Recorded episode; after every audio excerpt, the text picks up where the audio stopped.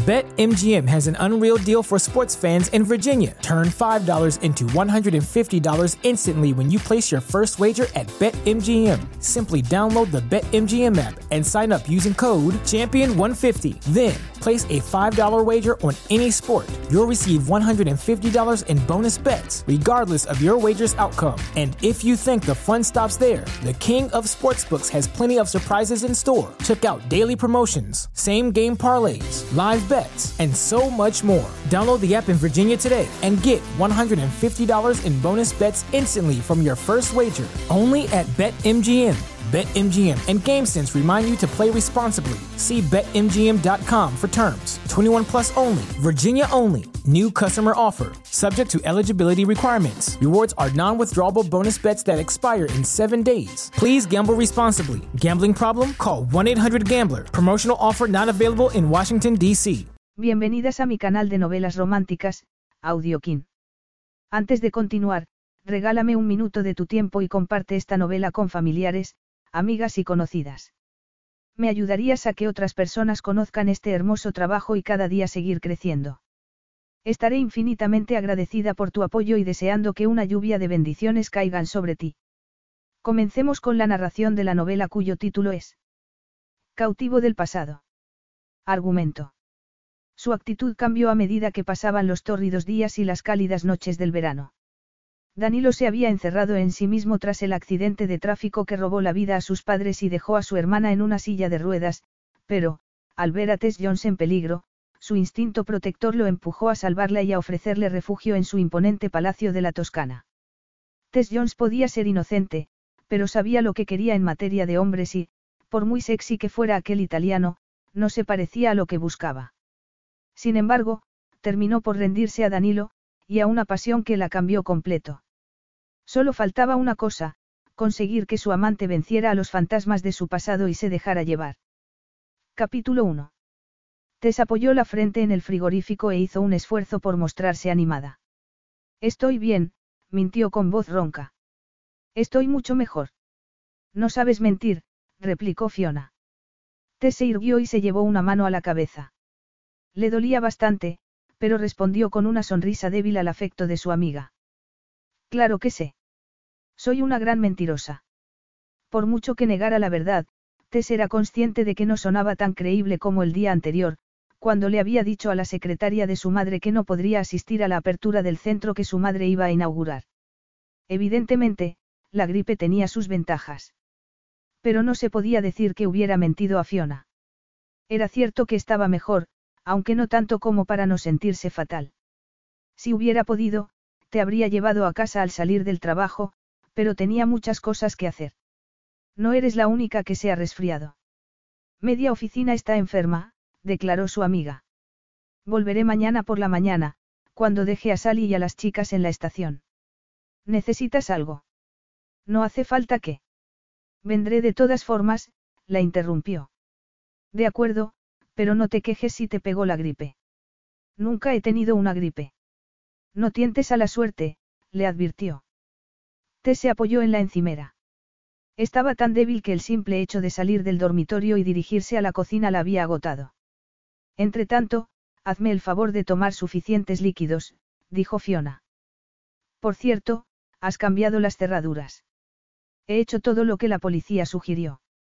Tess miró los cerrojos nuevos de la puerta principal y pensó que se empezaba a sentir prisionera en su propia casa. Deberían haber detenido a ese psicópata. Bueno, mencionaron la posibilidad de pedir una orden de alejamiento. Y entonces, ¿por qué no han? Fiona gimió de repente y dejó la frase sin terminar. Ah, ya lo entiendo. Tu madre. Tess no dijo nada. No era necesario. Fiona era una de las pocas personas que lo entendían. Estaba con ella cuando su madre puso su cara en unos carteles y la convirtió en vanguardia de su cruzada contra el acoso escolar, aunque solo tenía 10 años. Y también estaba con ella cuando aprovechó su tristeza en el entierro de su padre para ganarse el corazón de los electores y conseguir un puesto de concejal. Tiene buenas intenciones, replicó, sintiéndose en la obligación de defenderla. Tess fue sincera en su afirmación. Era cierto que Bettracy estaba obsesionada por promocionarse a sí misma, pero no lo hacía por ambiciones personales, sino por las causas que defendía. Me han dicho que quiere presentarse a la alcaldía, dijo Fiona. Sí, yo también lo he oído, declaró Tess. Pero, volviendo a lo que estábamos hablando, no había garantía alguna de que los tribunales hubieran emitido una orden de alejamiento. Ese hombre parece incapaz de hacer daño a nadie. Y, por otra parte, ni se llevó nada del piso ni tengo pruebas de que estuviera en él. Puede que no se llevara nada, pero se metió en tu casa. Tess se sentó en el suelo, contenta de que su amiga no hubiera visto que le temblaban las piernas. El allanamiento de su casa había sido la gota que colmaba el vaso.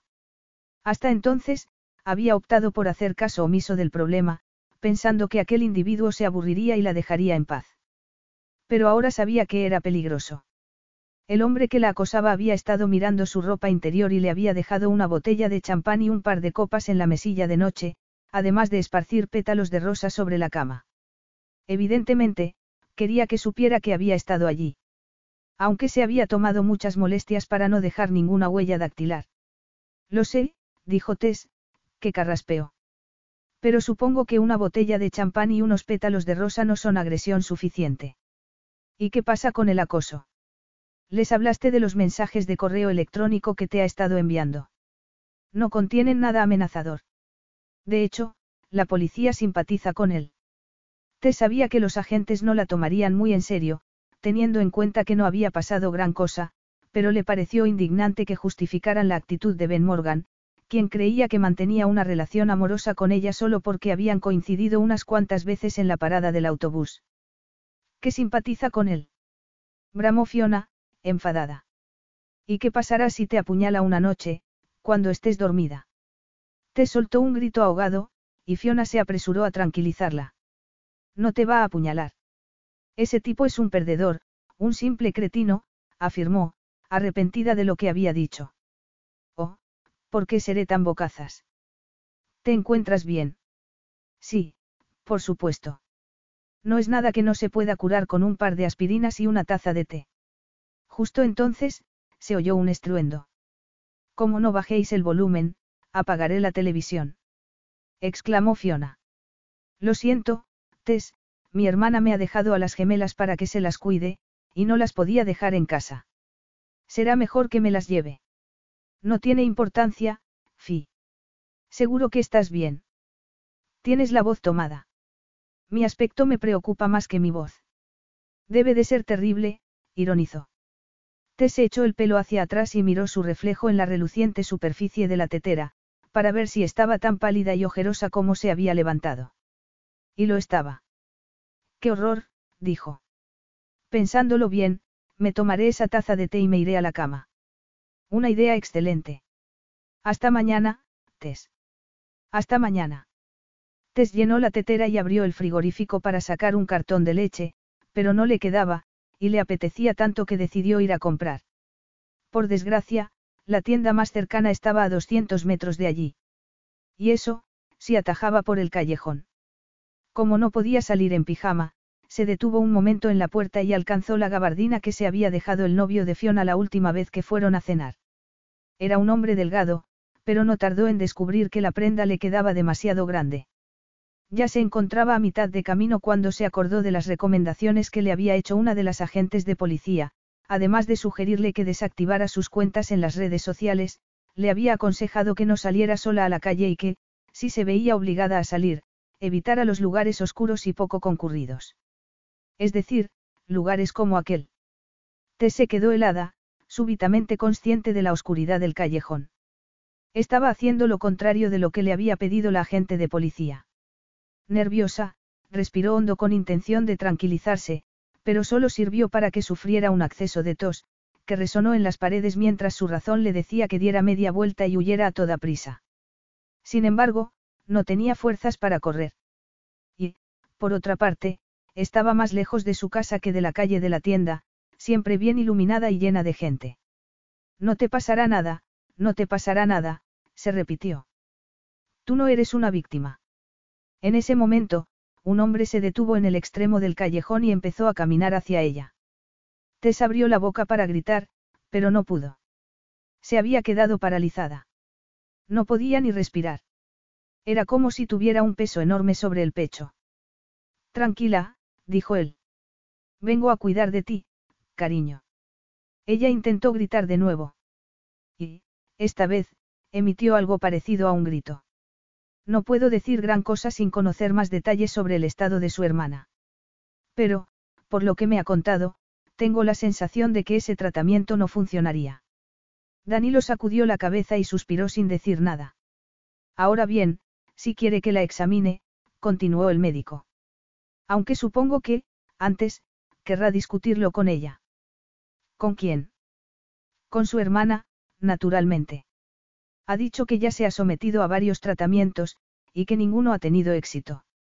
Por alguna razón, Danilo se acordó de las palabras que le había dedicado un chico el mes anterior, después de que él intentara alejarlo de su hermana. Le había dicho que se querían, que Nat lo quería a su lado y que no tenía derecho a entrometerse en su vida. Mi hermana quiere caminar, doctor. El médico asintió, se levantó y dijo, antes de marcharse. Estaremos en contacto. Danilo se puso a pensar en su conversación con el chico. Nunca había tenido intención de entrometerse en la vida de Nat, salvo para conseguir que tuviera exactamente eso, una vida. Iba de cirujano en cirujano, buscando alguno que la pudiera curar. Y ni él ni ella estaban dispuestos a rendirse. Cuando llegó a su limusina, el conductor salió del vehículo y le abrió la puerta. Pero Danilo se lo pensó mejor. Iré dando un paseo. Se metió las manos en los bolsillos y empezó a caminar. Estaba tan concentrado en sus pensamientos que ni siquiera notaba el granizo que había empezado a caer. Era verano, pero los veranos británicos tenían esas cosas. Danilo estaba en Londres la noche del accidente. Se había quedado en compañía de una rubia preciosa, y no dejaba de pensar que, si él hubiera estado al volante, sus padres no habrían fallecido y su hermana no habría terminado en una silla de ruedas. Pero, en cualquier caso, se sentía culpable. Se había quedado con una mujer y, cuando la policía italiana lo localizó, Nat llevaba siete horas en un quirófano de Roma. Habría cambiado algo si hubiera estado en aquel coche. Habría sido capaz de impedir que se estrellaran. No lo sabría nunca, y ese era su castigo. Un castigo incomparablemente más llevadero que la desgracia de su hermana. Cabizbajo, se preguntó si estaba haciendo bien al insistir en encontrar una cura. Nat era muy fuerte, pero se había sometido a tantos tratamientos que empezaba a perder la esperanza. Y Danilo no quería que se volviera a llevar una decepción. Aún seguía dando vueltas al asunto cuando oyó un grito, procedente de uno de los callejones laterales. Era un grito de terror, así que corrió a la entrada y se asomó. El lugar estaba a oscuras, pero las farolas de la calle iluminaban lo suficiente como para ver que una mujer intentaba escapar de un hombre que la agarraba. Danilo sintió una furia inmensa. No soportaba a los tipos que abusaban de los más débiles. Los había sufrido en carne propia durante su adolescencia, antes de pegar el estirón y de desarrollar la musculatura que lo puso a salvo. Y no iba a permitir que uno de esos canallas se saliera con la suya. El hombre no vio a Danilo hasta el último segundo, cuando lo agarró del cuello y lo apartó de una joven tan bonita como pálida. Era de ojos grandes, pómulos marcados y labios pecaminosos. Le recordó un poco a Nat, aunque su parecido terminaba ahí. Su hermana le sacaba varios centímetros de altura, y era más exuberante. Cielos. La expresión de ira del acosador flaqueó significativamente cuando Danilo le pegó un puñetazo que le hizo retroceder varios metros. Por lo visto, ya no se sentía tan fuerte. Pero, a pesar de ello, intentó acercarse otra vez a la asustada Tess. Ha interpretado mal la situación, continuó. Esto es un malentendido. Lo dudo mucho, replicó Danilo. Quiere que llame a la policía, señorita. Solo quiero ir a casa. ¿Llamar a la policía? Preguntó el acosador con una carcajada. Eso no tiene ni pies ni cabeza, amigo. Es una simple discusión de enamorados. Te sintió pánico. ¿Qué pasaría si su salvador creía al lunático de Ben? ¿Qué ocurriría si la dejaba a solas con él? Por suerte, Danilo no se dejó engañar. Ni yo soy su amigo ni eso era una simple discusión de enamorados, como dice. Lo he visto todo. Ha intentado abusar de esta mujer. No he intentado abusar de nadie. Tess es mía. Ella sacudió la cabeza y cerró los ojos, incapaz de mirar. Se acordaba del día en que uno de los novios de su madre la acorraló en la habitación, cerró la puerta y le dijo que se iban a divertir un poco. Solo tenía 16 años por entonces, pero no llegó a conocer su concepto de la diversión, el tipo salió huyendo a toda prisa cuando le empezó a lanzar todos sus zapatos nuevos. Mire, no estoy de humor para debatir con nadie, dijo Danilo. O se va ahora mismo o continuamos esta discusión en la comisaría más cercana. Usted decide. Tess oyó pasos que se alejaban y se concentró en el aroma del hombre que estaba a su lado, el hombre que la había sacado de una situación extraordinariamente difícil. Ya puede mirar. Se ha ido. Ella abrió los ojos y miró al alto desconocido, que le habría parecido impresionante en cualquier situación. Le aseguro que lo besaría de buena gana. Pero no se preocupe, no lo voy a besar. Me temo que tengo la gripe, dijo. Él sonrió, y Tess pensó que no había visto una sonrisa tan sexy en toda su vida. De hecho, era el hombre más sexy que había visto nunca. Llevaba escrito su origen mediterráneo en el negro azabache de su pelo, el tono tostado de su piel y los rasgos angulosos y bien definidos de su cara, de nariz recta y labios asombrosamente sensuales. Sé que no es asunto mío, pero no cree que debería elegir mejor a sus novios. Preguntó él con desaprobación. Ella lo miró con sorpresa, y Danilo se sintió tan incómodo como se sentía cuando daba consejos amorosos a naturaleza. Pero, a diferencia de Nat, no se burló de él ni puso en duda su experiencia en ese tipo de cuestiones, de las que sabía bastante, al fin y al cabo, había sido uno de esos hombres que ningún hermano querría para su hermana. No, lo ha entendido mal, no es mi novio. Las palabras de T sonaron tan débiles que Danilo tuvo miedo de que perdiera el conocimiento, así que le pasó un brazo alrededor de la cintura. Y, entonces, descubrió dos cosas relevantes, que estaba temblando y que, bajo la enorme gabardina que llevaba, había un cuerpo femenino con todas las curvas que debía tener. No se irá a desmayar, ¿verdad? No, dijo ella, aún asombrada con la belleza de su Salvador. Me encuentro bien. A Danilo no le pareció una afirmación precisamente sincera, porque estaba muy pálida. Pero se alegró de que tuviera una actitud positiva, no quería terminar con una mujer desmayada entre los brazos. Respire hondo. Inspire, expire. Mientras ella intentaba tranquilizarse, él sacó el teléfono móvil y llamó a su chofer, preguntándose si aún tendría tiempo de volar a Roma. Ya estoy mejor, afirmó ella. Tess lo miró a los ojos. Hasta ese momento, había pensado que los tenía de color castaño oscuro, pero eran de color negro azulado, como un cielo nocturno, con pequeñas motas plateadas que brillaban como estrellas. Mi coche llegará en cualquier instante. ¿Quiere que la lleve a algún sitio? Ella sacudió la cabeza. No, gracias. Vivo aquí mismo, en la esquina. En cuanto pronunció la frase, T se dio cuenta de que su casa no era necesariamente lo único que estaba en la esquina. Cabía la posibilidad de que Ben se hubiera escondido entre las sombras. Cabía la posibilidad de que siguiera allí. Y sintió pánico. Bueno, me pilla de camino, dijo él.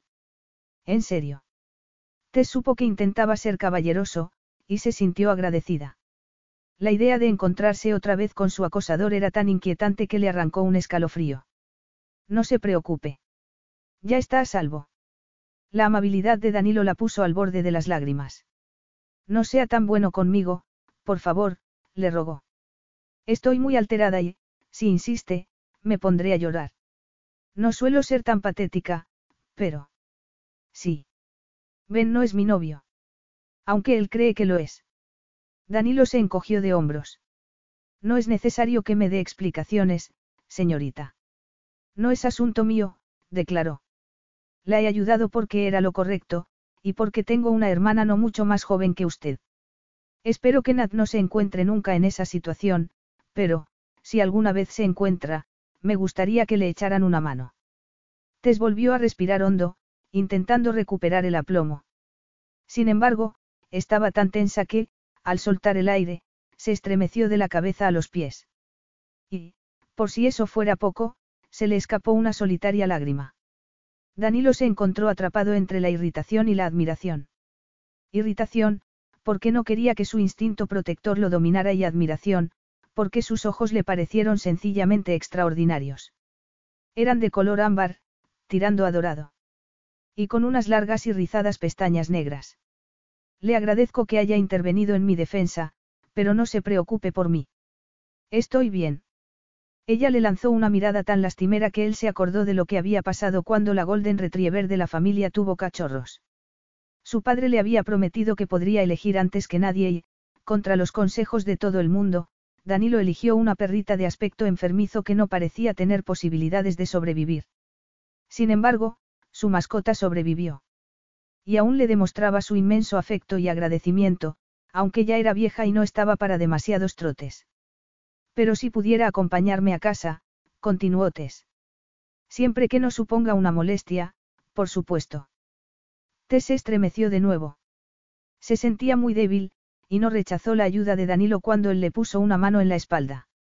Era consciente de que se estaba comportando como el tipo de mujeres que despreciaba, débiles, dóciles y siempre necesitadas de ayuda masculina. Sin embargo, se acababa de encontrar con su acosador en un callejón oscuro. Para empeorar las cosas, tenía la gripe. Capítulo 2. Mientras caminaban, ella cayó en la cuenta de que ni siquiera le había dicho su nombre, y decidió corregir el olvido. Al fin y al cabo, aquel hombre la había sacado de una situación muy peligrosa. Por cierto, me llamo Tess. Encantado de conocerla. Yo soy Danilo, Danilo Rafael. Tess pensó que tenía nombre de ángel y que era de lo más apropiado para una persona que se dedicaba a salvar a la gente. ¿A la derecha? ¿O a la izquierda? Preguntó él al final del callejón. Ella tardó un momento en responder.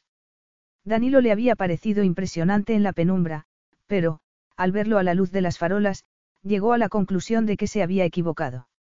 No era impresionante, era sencillamente arrebatador. No había nada en el que no fuera perfecto. Y no solo en su cara, sino en todo lo demás. Al parecer, había saltado de la sartén al fuego. Su Salvador tenía más peligro que el canalla de aspecto corriente que le estaba haciendo la vida imposible. Era alto como una torre y oscuro como la noche, un hombre que habría llamado la atención en cualquier lugar, llevara lo que llevara puesto.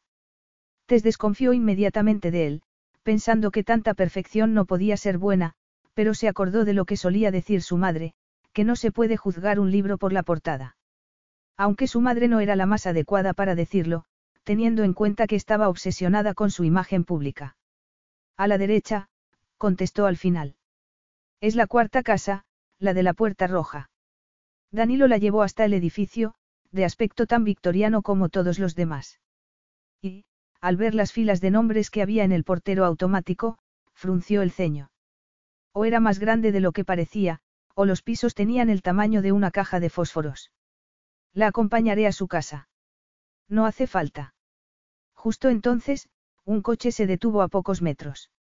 Era tan elegante como Danilo, y ella supo que le pertenecía. Su coche ha llegado, dijo. Ah, sí. Espéreme, por favor. Solo tardaré un momento. Él se acercó al vehículo y habló con el conductor. Tess sintió la tentación de abrir el portal, entrar el edificio y cerrar la puerta, pero se contuvo porque habría sido un acto de lo más embarazoso, además de ingrato. Su Salvador volvió segundos después. Pase usted primero. Ella suspiró y abrió el portal. Como quiera, pero vivo en el último piso. Danilo miró la empinada escalera y preguntó. No hay ascensor. Me temo que no. A Tess le temblaban las piernas, y empezó a subir los escalones de uno en uno porque tenía miedo de trastabillar. Danilo la siguió con tanta paciencia como pudo, hasta que se cansó de ir a paso de tortuga y decidió tomar cartas en el asunto. No podía perder toda la noche, así que se acercó y la levantó entre sus brazos. Ella se quedó completamente desconcertada. No es necesario que me lleve, acertó a decir. Por supuesto que lo es. Iba tan despacio que empezaba a perder el deseo de vivir, replicó con ironía. Tess guardó silencio e intentó adoptar una actitud digna, aunque las circunstancias se lo impidieron. El contacto de su cuerpo era demasiado inquietante. Su calor era demasiado inquietante. Todo era demasiado inquietante. Por fortuna, él la soltó en cuanto llegaron a la última planta. Gracias. Es muy amable. Él arqueó una ceja. No soy amable. Pues a mí me lo parece, dijo, buscando las llaves en los bolsillos. En fin, gracias de nuevo, y buenas noches. Danilo contempló su obstinada barbilla y bajó la mirada por su cuello cuando ella se desabrochó el botón superior de la enorme gabardina. Estaba demasiado pálida y, en apariencia, demasiado delgada, pero tenía una piel muy bonita, y se preguntó qué tal estaría con otro tipo de ropa, menos lamentable. No han sido muy buenas para usted, comentó. Ella suspiró y se echó el cabello hacia atrás. Por lo visto, Danilo tenía intención de quedarse allí hasta que abriera la puerta. Pero las manos le temblaban tanto como las piernas, y no podía girar la llave en la cerradura.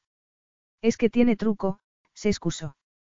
Tess se sintió tan frustrada que sintió el deseo de liarse a patadas con la puerta, especialmente, porque la impaciencia de su salvador era tan obvia como su propio nerviosismo. Sin embargo, contuvo sus impulsos y lo volvió a intentar. Esta vez, la llave giró. Gracias de nuevo, dijo entonces. No se preocupe por mí. Estoy bien. Tess entró en su domicilio y encendió la luz de lo que parecía haber sido las habitaciones de los criados antes de que dividieran el edificio en varios pisos. Danilo cerró los ojos un momento y se quejó por sentirse responsable. ¿Qué estaba haciendo allí? La vida de aquella mujer no era asunto suyo. Sería mejor que se despidiera y se marchara. Pero no la podía dejar en ese estado. A mí no me parece que esté bien. Tess lo miró en silencio, incapaz de mentir. Era evidente que no estaba bien. Se había encontrado con su acosador, corría el peligro de desmayarse y, encima, le preocupaba su aspecto. A fin de cuentas, llevaba un pijama y una gabardina de un hombre mucho más grande que ella. Quiere que llame a alguien y le pida que se quede con usted. Se ofreció Danilo. No debería estar sola.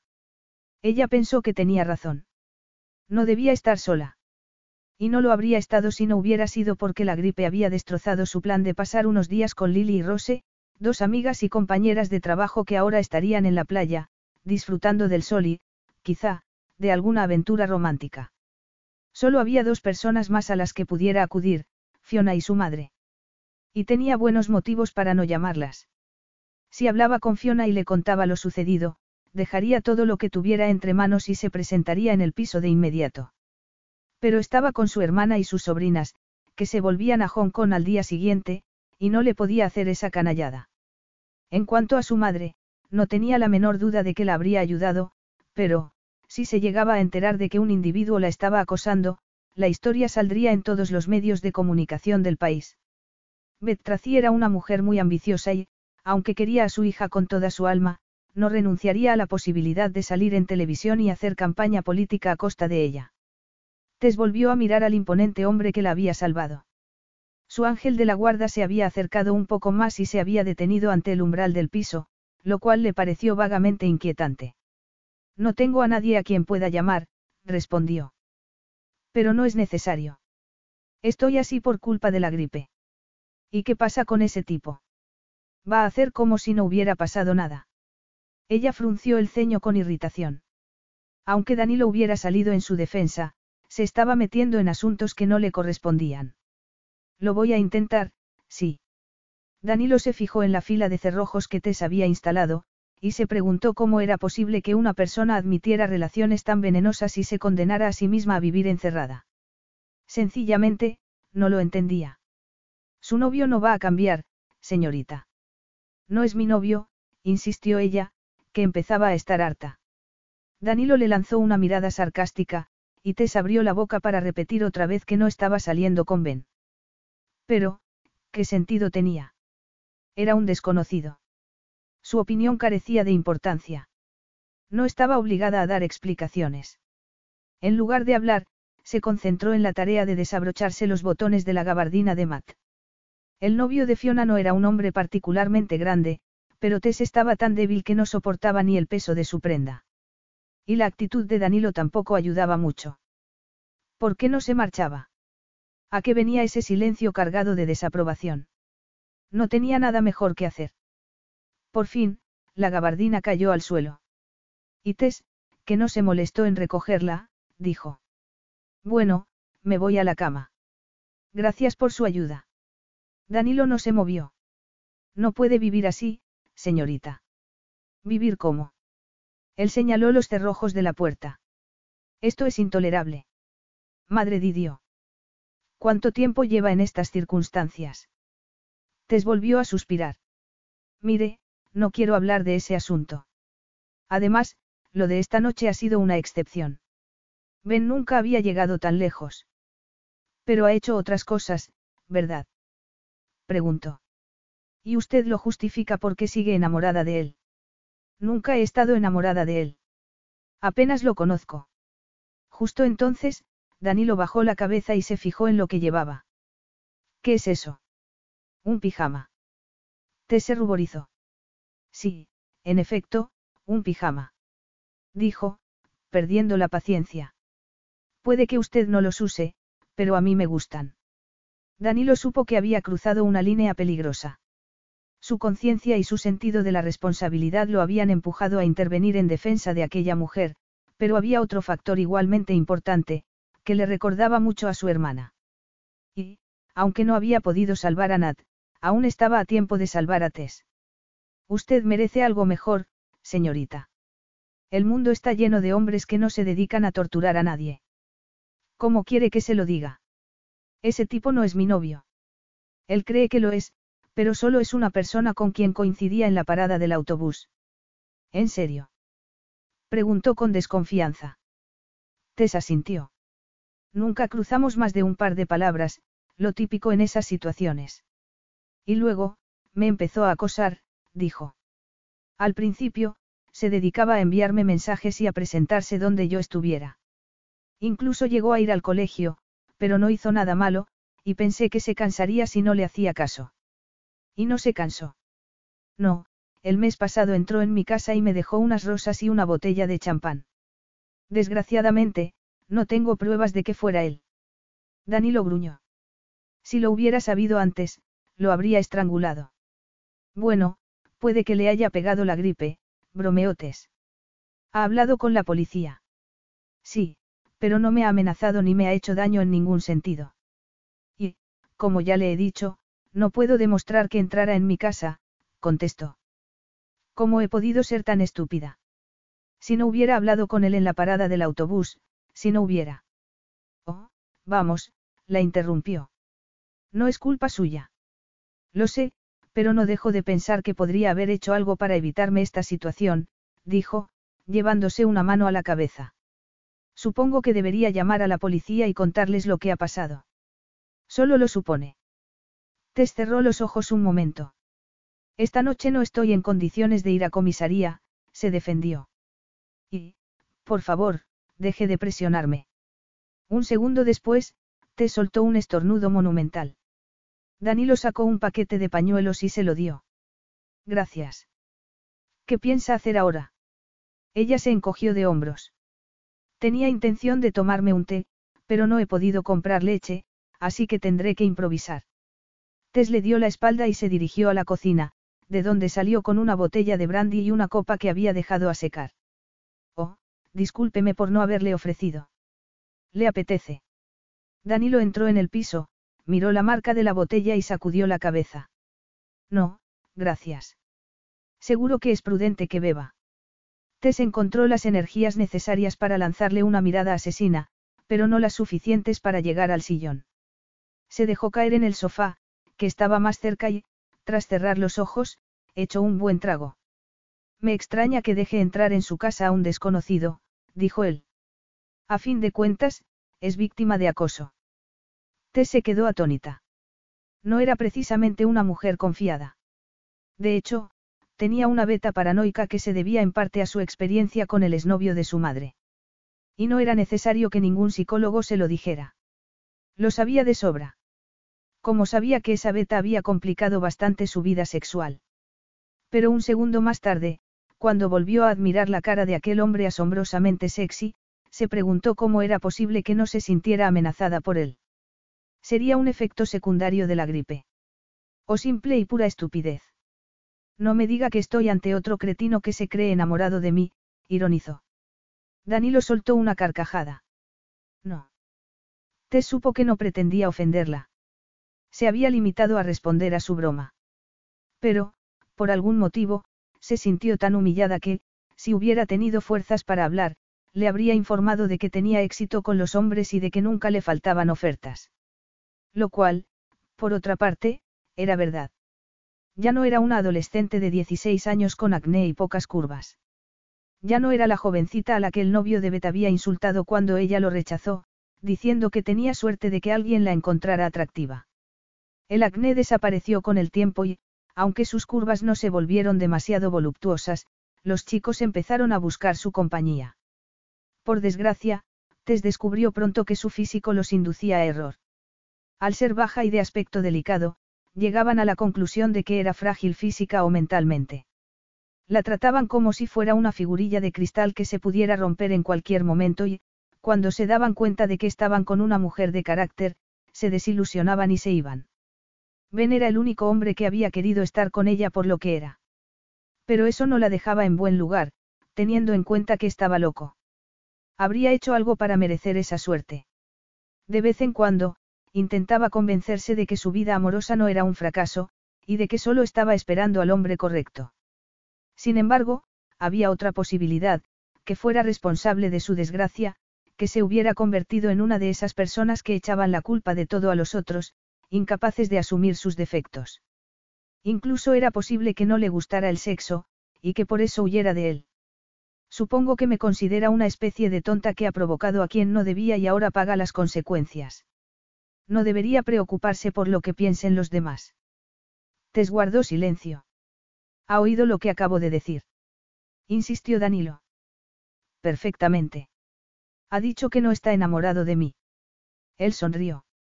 Si me permite una sugerencia. ¿Qué tipo de sugerencia? Que ponga más cerraduras. Que me vaya a vivir al archipiélago de las Hébridas. Créame, ya lo he pensado. No, su puerta no tiene espacio para más cerraduras. Y, en cuanto a las Hébridas, llueve demasiado. Danilo se volvió a preguntar por qué insistía en ayudar a Tess. No era problema suyo, aunque despertara su instinto protector. Además, ella no quería nada y él ya había hecho todo lo que podía hacer. Entonces, ¿por qué? No lo tenía muy claro. Él no era un héroe, no era como su hermana, la mujer más valiente que había conocido. Y por otra parte, tampoco sentía el menor deseo de interpretar ese papel. Pero el destino le había ofrecido la oportunidad de salvar a alguien sin necesidad de esforzarse mucho ni sacrificarse de ninguna manera. Cuando tiene que volver a la universidad. A la universidad. Dijo ella. No es una universidad, sino un colegio. Trabajo allí.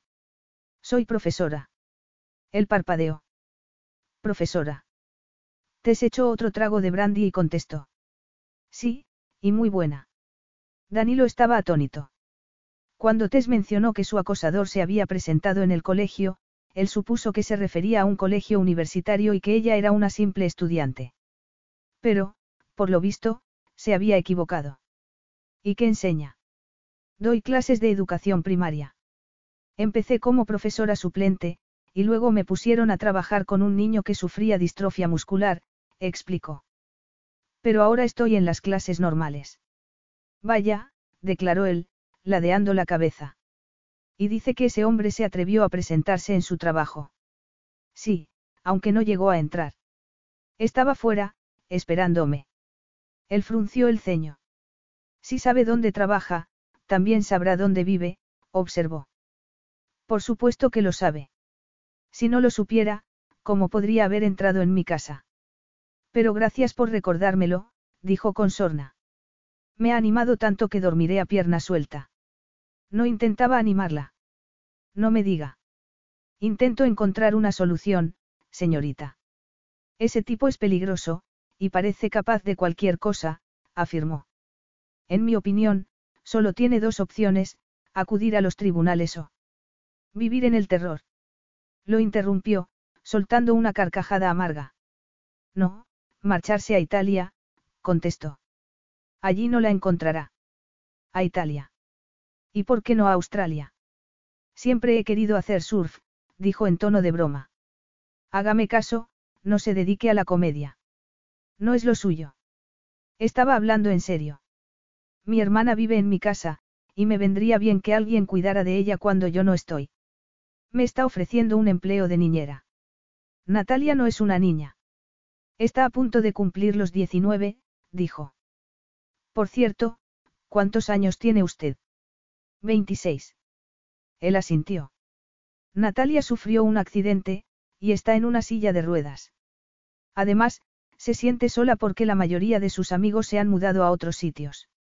Necesita compañía. No puede estar con sus padres. Me temo que no. Murieron en ese accidente. Te se quedó pálida. Lo siento muchísimo, dijo. Pero no puedo trabajar para usted.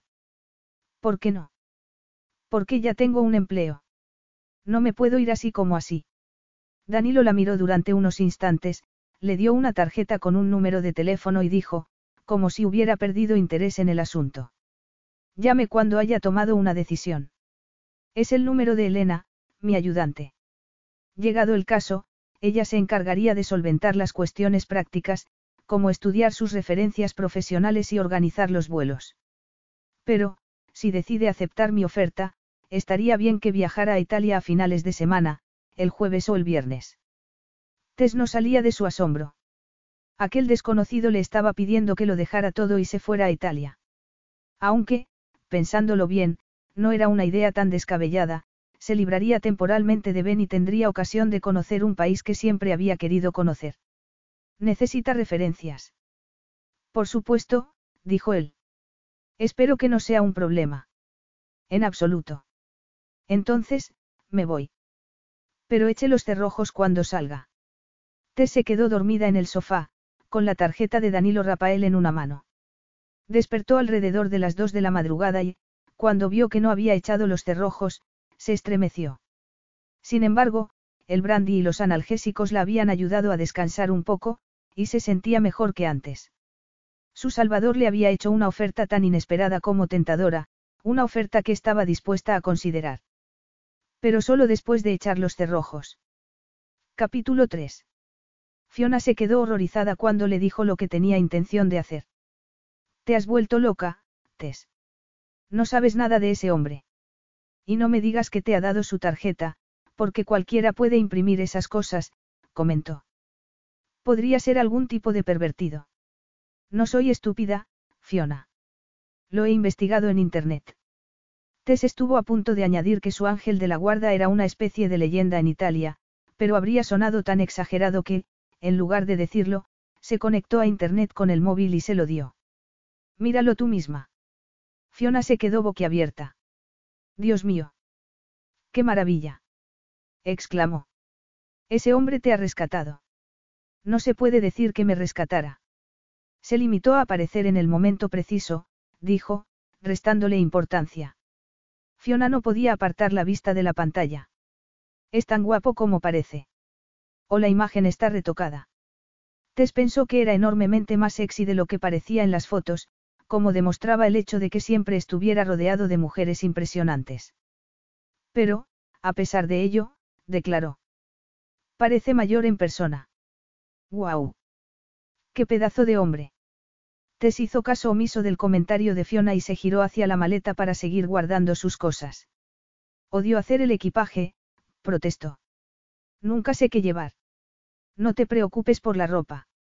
Si yo tuviera tu figura, no me preocuparía por nada. Estarías bien aunque te pusieras un saco de patatas, Fiona le devolvió el teléfono. Pero, ¿a qué se dedica ese semidios cuando no está salvando a nadie? A ganar dinero. Suena cada vez mejor. Por lo que he podido descubrir, antes se dedicaba a comprar empresas en quiebra y a sacarlas a flote. Pero hace dos años, cuando sus padres murieron, se hizo cargo de la empresa familiar, dijo. Tienen intereses en muchos sectores. ¿Y qué sabes de su vida privada? Bueno, parece que ha sentado la cabeza y que ya no va a tantas fiestas como antes. No me digas que se ha casado. Tess se encogió de hombros, aunque le disgustó la idea de que Danilo estuviera casado. Y ni siquiera supo por qué. ¿Eres consciente de que has encontrado un verdadero tesoro? Preguntó su amiga. Guapo, rico y encantador. Yo no he dicho que sea encantador. Vamos, deja de fingir que no te gusta. Puede que no lo creas, pero no voy a Italia a hacer manitas con Danilo, sino a cuidar de su hermana, dijo. Además, es posible que no lo llegue a ver. Danilo empezaba a estar cansado de la curiosidad de Franco. Sin embargo, le había hecho una pregunta directa, y no tuvo más remedio que responder. Es pequeña, delicada y de ojos grandes, una especie de ratoncito. Supongo que tendrá aspecto de estar completamente perdida. Pero, ¿por qué me miras así? ¿Qué esperabas? Que fuera una supermodelo. Su primo sonrió. Las modelos no tienen nada de malo, dijo. ¿Y qué quieres que haga con ese ratoncito? Llevarla a casa. Nat la estará esperando. Pretendes que me quede con ellas como si fuera su niñera. Tengo una reunión importante a última hora de la mañana. No, no hace falta que te quedes. Tu prima Angélica se encargará de ella y le presentará a Nat, contestó. Pero, cambiando de asunto, ¿qué tal va la organización de la fiesta? Han surgido más problemas. No, solo unos cabos sueltos. Quiero que sea perfecta. Me alegro. Danilo lo miró con intensidad, como para dejarle claro que la fiesta le importaba muy poco. Y como Franco tenía prisa, lo dejó estar y se limitó a decir. Muy bien. En ese caso, la llevaré a tu casa y me marcharé. Tess pasó el control de pasaportes cuando ya lo había pasado casi todo el pasaje.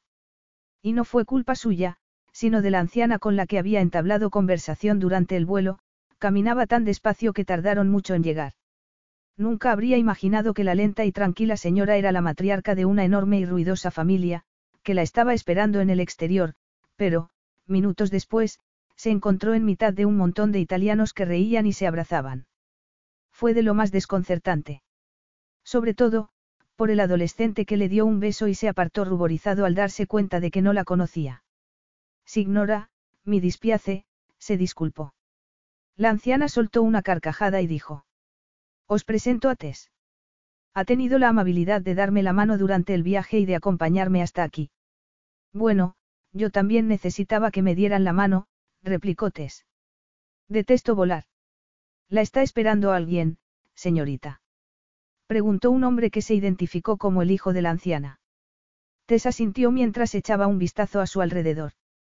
Para entonces, solo quedaba otra persona en la sala de llegadas, y supuso que sería alguno de los ayudantes de Danilo. Era un joven de traje caro y expresión impaciente que llevaba las manos en los bolsillos. Sí, me están esperando, contestó, antes de girarse hacia la anciana. Ha sido un placer, señora Padrone. Y felicidades por su primer nieto. Franco se quedó perplejo cuando una mujer de pelo largo, botas altas y falda corta se detuvo delante de él. Tenía unas piernas impresionantes, y una sonrisa tan increíblemente sexy que le quitó el disgusto que tenía, porque empezaba a pensar que la amiga de Danilo se había marchado sin que la viera. Disculpe, me está esperando a mí. Llevo toda la vida esperándote, cara. Ella arqueó una ceja, sin dejar de sonreír. Tanto he tardado. Por primera vez en mucho tiempo, Franco se quedó sin habla. Estaba más que acostumbrado a salir con mujeres preciosas, pero aquella tenía algo especial. Y no encajaba en absoluto con la descripción de su primo. Le ha enviado el señor Rafael.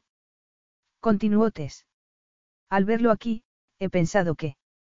Sí, claro, es que.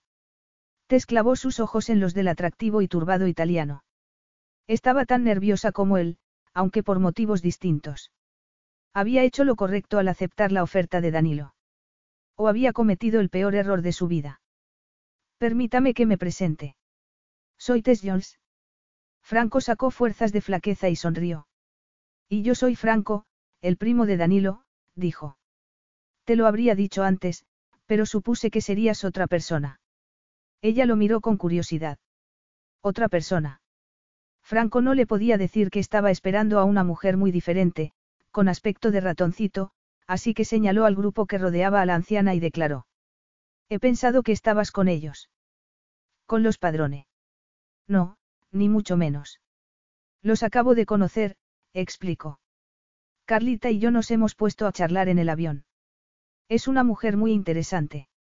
Su hija pequeña vive en Londres, y acaba de tener un niño. Justo entonces, los padrones se dirigieron a la salida de la terminal. Y Tess lo saludó con la mano. ¿Puedo preguntarte una cosa? ¿Cómo conociste a Danilo? Bueno, es una historia larga de contar. Digamos que se portó bien conmigo. Fue muy amable, contestó. Tess se frotó el puente de la nariz, desconcertada momentáneamente con el recuerdo del olor y la agresividad manifiesta de Ben. Fue tan real que lo sintió como si estuviera a su lado, y se quejó a sí misma por permitirlo. A fin de cuentas, no tenía sentido que huyera a Italia para librarse de él y lo llevara en sus pensamientos. Ah, comprendo. Franco lo dijo por decir algo, porque no lo comprendía en absoluto. Amable. Danilo. Su primo era una buena persona, pero nadie lo habría definido como amable. Y tuvo que hacer un esfuerzo para disimular su estupefacción. Ya era medianoche cuando Danilo pasó ante las cámaras de la entrada de la propiedad y condujo por el largo camino que llevaba al Palazzo Florentina. El viejo palacio de la Toscana había sido el hogar de los Rafael durante varias generaciones, y había pasado a ser su hogar tras la muerte de sus padres. El camino se dividía poco antes de llegar al edificio, cuya torre asomó entre los árboles. Danilo giró a la derecha y miró los establos del patio delantero, construidos con el mismo tipo de piedra dorada. Su madre adoraba montar, y se había gastado una fortuna en caballos que él tenía intención de vender. Pero nunca encontraba el momento de venderlos. Quizá, porque le recordaban a ella. Dejó atrás los establos y se dirigió al garaje, que estaba en el lado opuesto. El resto de las construcciones secundarias eran casas que pertenecían a distintas personas, incluido un primo lejano. Angélica, que había asumido el cargo de ama de llaves tras la muerte de su esposo, vivía en la única que tenía jardín. En lugar de entrar en el garaje, aparcó el vehículo en la zona adoquinada y se giró hacia el apartamento de Franco, que también vivía allí. No había luz en las ventanas, aunque tampoco le extrañó, solo pasaba la noche en el palazzo cuando no tenía compañía femenina. Danilo frunció el ceño con desaprobación. ¿O era envidia? Fuera lo que fuera, no estaba en posición de juzgar a su primo. Al fin y al cabo, había llevado una vida más licenciosa que la suya. Y ni siquiera se podía decir que viviera como un monje. Pero ya no se acostaba con tantas mujeres como antes. Hasta su familia, que alguna vez lo había acusado de ser una desgracia para los Rafael, lo consideraba ahora un hombre responsable. Había cambiado de actitud. Había cambiado su imagen pública. Se había convertido en un miembro valioso de la sociedad. Y hasta él mismo habría creído en la sinceridad de su transformación si no hubiera tenido la sospecha de que los estaba engañando. Sin embargo, eso no le quitaba el sueño. Nunca le había importado lo que pensaran de él. Solo le importaba una cosa, conseguir que su hermana volviera a caminar. Salió del coche, dejando las llaves en el contacto y atajó por el bosquecillo de cedros, encantado de sentir la brisa en la piel. Había sido una jornada agotadora. Tras toda una mañana y toda una tarde de trabajo, se había ido a cenar con el director de una empresa, pensando que iban a hablar de negocios, pero el hombre se llevó a su mujer y, al final, no hablaron de nada serio ni tomaron ninguna decisión. Mientras lo pensaba, Danilo se dio cuenta de que la mujer del director no era la única culpable. Él también tenía su parte de responsabilidad. Había permitido que el recuerdo de unos ojos dorados lo distrajera de sus obligaciones. ¿Por qué la había contratado? Era una de esas ideas que parecían buenas al principio y espantosas después. De hecho, cruzó los dedos para que su ratoncito se asustara y rechazara la oferta.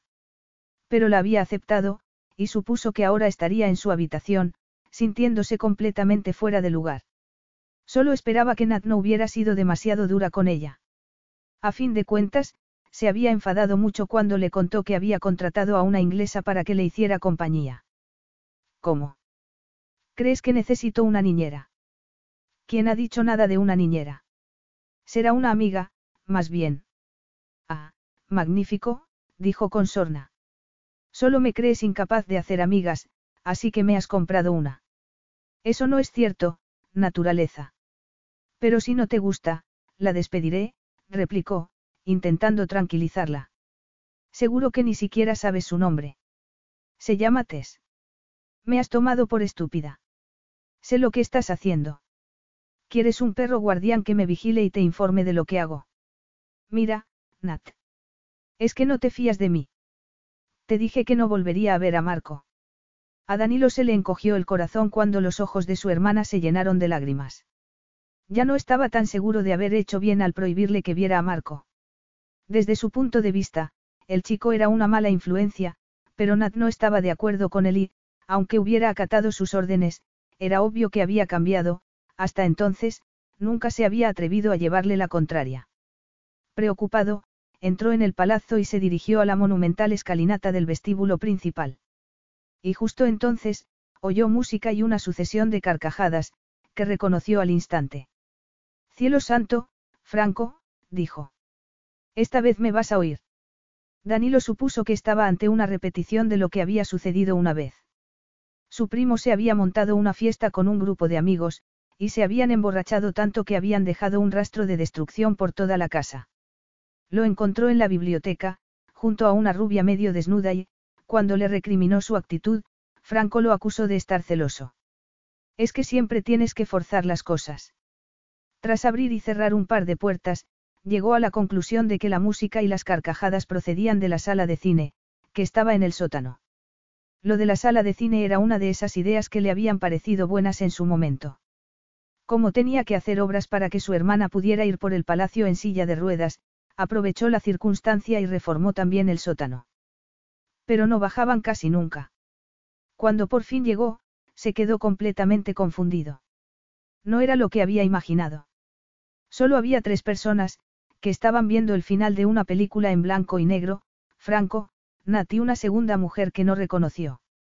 Sin embargo, eso no le sorprendió tanto como el humor de su hermana, reía como si fuera la mujer más feliz del mundo, como si volviera a ser la encantadora y feliz jovencita que había sido. Eres un verdadero cretino, Franco. Gritó Nat, lanzándole un puñado de palomitas. Obviamente, Danilo no sabía de qué estaban hablando, pero sonrió de todas formas. Su primo se había sentado en el suelo, con una botella de cerveza, Natalia estaba en su silla, como de costumbre, y la desconocida descansaba en uno de los enormes sillones de cuero. ¿Quién podía ser?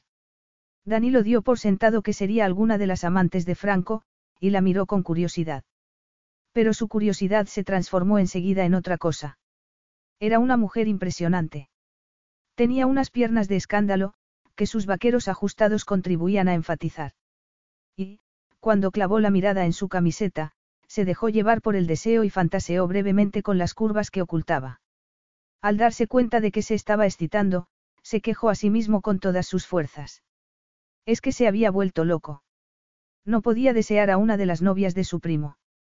No podía caer tan bajo. Justo entonces, ella giró la cabeza y le ofreció un perfil de barbilla obstinada y labios pecaminosos. Era increíblemente atractiva, la criatura más bella que había visto jamás. Y, por si Danilo no tuviera ya suficientes problemas con su libido, soltó una carcajada ronca y baja que la desbocó por completo. No recordaba haberse sentido así en toda su vida. Había estado con muchas mujeres, pero ninguna le había provocado un cortacircuito sexual de tal magnitud. Danilo. Dijo entonces su hermana. ¿Cuándo has llegado? La desconocida lo miró entonces y, cuando él vio sus preciosos ojos de color ámbar, tuvo la certeza de que la había visto antes en algún sitio. Sin embargo, estaba tan excitado que su cerebro había dejado de funcionar. Y, por otra parte, no podría creer que conociera a semejante maravilla y la hubiera olvidado. Tras unos segundos de desconcierto, reaccionó y caminó hacia su hermana. Goldie, la perra, se levantó y le salió al paso. Danilo la acarició y le dio una de las galletas que siempre llevaba en el bolsillo. Para que conste, yo no he tenido nada que ver con la elección de la película, dijo su primo, que se puso en pie. Franco ofreció una mano a la mujer del sofá, que la rechazó con expresión de suficiencia y se incorporó con la elegancia de una bailarina. Estaba descalza, y llevaba las uñas de los pies pintadas de rosa. Danilo pensó que había algo asombrosamente etéreo en ella, como si se hubiera escapado de un cuadro de Degas. Y entonces, su vista se clavó en unos ojos que le resultaron más que familiares, unos ojos grandes, de color ámbar, con pestañas larguísimas. ¿Cómo era posible que no la hubiera reconocido? Era Tess Jones. La arrebatadora y sensual desconocida que lo había dejado sin aire era nada más y nada menos que su ratoncito inglés, la griposa a la que había salvado en un acceso de caballerosidad. Capítulo 4. La imagen de una criatura perdida y vulnerable apareció un momento en la mente de Danilo y se desvaneció como si se estuviera burlando de él, sustituida por la de una mujer salida de una fantasía erótica. O, por lo menos, de sus fantasías eróticas. Tess se puso en cuclillas con la misma gracia felina que había demostrado al levantarse y acarició a la perra, que le pegó un lametazo en la nariz. Goldie. Protestó Danilo. Tess se volvió a incorporar, se metió las manos en los bolsillos de los vaqueros y puso recta la espalda, recordando a Danilo el único detalle que, por lo visto, no había cambiado desde su encuentro en el callejón, que no llegaba ni al metro sesenta de altura. Era ella. No había ninguna duda. Pero parecía otra. No me importa que me lama. Es encantadora, dijo Tess. Cuando era niña, habría dado cualquier cosa por tener un perro, pero mi madre se negaba porque decía que llenan la ropa de pelos. El desconcierto de Danilo se transformó en rabia. Había sido un idiota. Llevaba todo el día dando vueltas a la posibilidad de haber hecho mal al ofrecerle un empleo en Italia. Se sentía culpable. Se decía que, si hubiera querido ayudar a Tess de verdad, la habría llevado a comisaría o habría denunciado él mismo la situación. Tenía miedo de que su ratoncito no pudiera ser feliz lejos de casa. Sin embargo, se comportaba con tanta naturalidad como si hubiera crecido en el palazzo. Era como si hubieran cambiado de papeles y él se hubiera convertido en el extraño, el forastero, el intruso en su propio hogar. Aquella mujer no necesitaba que cuidaran de ella. Parecía capaz de cuidar de sí misma. Y, por algún motivo, se sintió engañado. Buenas noches, señor Rafael, dijo ella, apartándose un mechón de la cara. Buenas noches, señorita Jones. Espero que haya tenido un vuelo tranquilo. Te sabía que su táctica había surtido efecto. Danilo estaba claramente sorprendido con su cambio de apariencia. Pero, por lo demás, no había conseguido nada, aún se hablaban como si fueran personajes de una novela de Jane Austen. Sí, descontados el despegue y el aterrizaje, ha sido un vuelo bastante agradable. Gracias por preguntar. Natalia se giró hacia él y lo miró como si su resentimiento y su tristeza hubieran desaparecido por completo. Y Danilo se preguntó qué habría causado semejante transformación. Quédate con nosotros, dijo Nat. Podemos ver otra película. Su hermano sacudió la cabeza. Son más de las doce, replicó. ¿Y qué? Si quiero ver otra película, la veré. Ya no soy una niña. Ya no admito tus toques de queda. Tess rompió el tenso silencio posterior con un bostezo tan estratégico como ruidoso. Oh, lo siento, se disculpó. Ha sido un día muy largo. Será mejor que me acueste. Sabrás llegar a tu habitación. ¿O necesitas que te enseñe otra vez el camino? Preguntó Franco. Estoy seguro de que la señorita Jones es capaz de llegar por su cuenta, comentó Danilo. Pero, antes de que se retire, me gustaría hablar a solas con ella. Como quieras. Franco y la hermana de Danilo se dirigieron a la salida, donde Nat dijo. No le hables de usted, como si no la conocieras de nada. Danilo hizo caso omiso, y Tess volvió a sentir curiosidad por la relación de los hermanos Rafael. Era evidente que Natalia lo adoraba, pero también era evidente que había un fondo de resentimiento entre ellos. Y empezaba a sospechar el motivo. Danilo parecía tener la extraña habilidad de enturbiarlo todo y eliminar toda la alegría que encontrara a su paso. Aquel hombre era una fuente inacabable de antagonismo. Sin embargo, eso le preocupaba bastante menos que lo que había sentido minutos antes, cuando se dio cuenta de que la estaba observando. Había sido enormemente perturbador. Había sido como si su mirada fuera una mano que le acariciaba el cuerpo, seduciéndola y excitándola contra su voluntad. ¿Quién iba a imaginar que su plan se volvería contra ella? Sabía que Danilo llegaría en algún momento y que se llevaría una sorpresa al verla así. Era consciente de que la había tomado por una mujer carente de atractivo, si es que la consideraba una mujer. Y T se había tomado muchas molestias para demostrarle que estaba equivocado y resarcirse del daño que había sufrido su ego. Pero la sorpresa había sido mutua. Respiró hondo e intentó tranquilizarse, porque su corazón latía con desenfreno desde el instante en que Danilo la miró a los ojos. El incómodo calor que la embargaba pasó a ser un estallido de deseo que no podía controlar, como si él la hubiera tocado en lo más hondo y hubiera activado un mecanismo que ni ella misma conocía. Al pensarlo, se dijo que quizá habría estado más preparada para esa sensación si no se hubiera convencido de que Danilo Rafael no tenía nada de especial.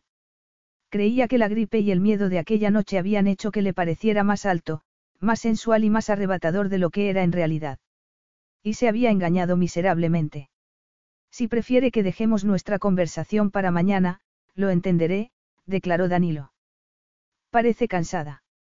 Supongo que lo dice por mi bostezo, pero estoy bien, replicó. No se preocupe por mí, señor Rafael. Franco, que aún no se había marchado, arqueó una ceja. Al parecer, le parecía gracioso que la tratara con tanta formalidad. Y Danilo decidió cambiar de táctica. Puede que mi hermana tenga razón. No tiene sentido que nos hablemos de usted, ¿te importa que nos tuteemos? En absoluto. Danilo asintió. Espero que Franco se haya portado bien contigo. Oh, sí.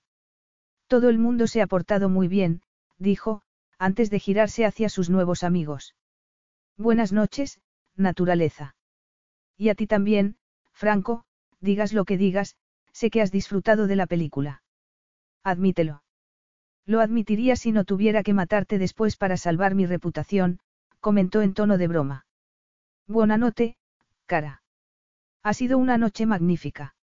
Franco sonrió y se fue en compañía de naturaleza. Te sintió pánico. Danilo era un hombre tan poderoso que el ambiente se cargó de tensión sexual en cuanto se quedaron a solas. ¿Cómo era posible que se hubiera sentido a salvo con él aquella noche? Siéntate, Tess. Ella lo miró con nerviosismo. ¿Por qué? Es que vamos a tardar mucho. Si no te importa, preferiría seguir de pie. Llevo todo el día sentada. Como prefieras, dijo él. ¿Cuánto tiempo piensas quedarte con nosotros? Hasta que empiece el siguiente trimestre escolar, contestó. Se lo dije a tu ayudante, y le pareció bien. Danilo recordó la alegría de su hermana, y se preguntó qué había hecho Tess para conseguir semejante transformación. Parece que te llevas bien con Natalia. Eso no es difícil. Tu hermana es una chica encantadora. Estarás muy orgulloso de ella. Él frunció el ceño. Nat se cansa con facilidad. Sí, bueno, Elena me puso al tanto de la situación. ¿Qué te dijo? Mencionó el accidente del que me habías hablado, pero no entró en detalles. De hecho, fue tan discreta que me dejó con más dudas que antes, declaró Tess. Estabas en el coche.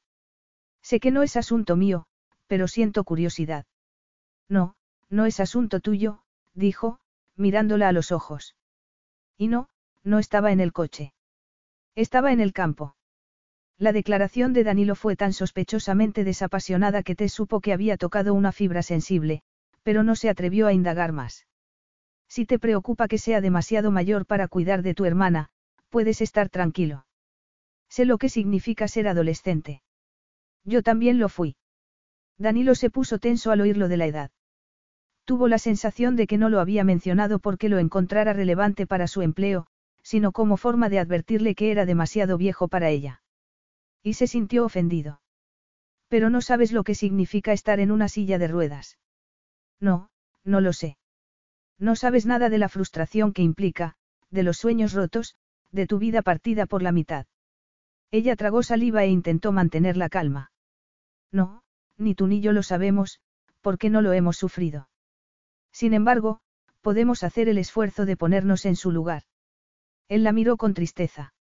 Si fuera posible, me cambiaría por ella ahora mismo. Nat también se cambiaría por ti si fueras tú quien está en una silla de ruedas. Pero no soy yo quien lo está. Danilo se dio cuenta de que su armadura emocional se había empezado a resquebrajar, y optó por cambiar de conversación. En fin, será mejor hablemos de tus obligaciones. Tess se quedó desconcertada. ¿A qué obligaciones se refería?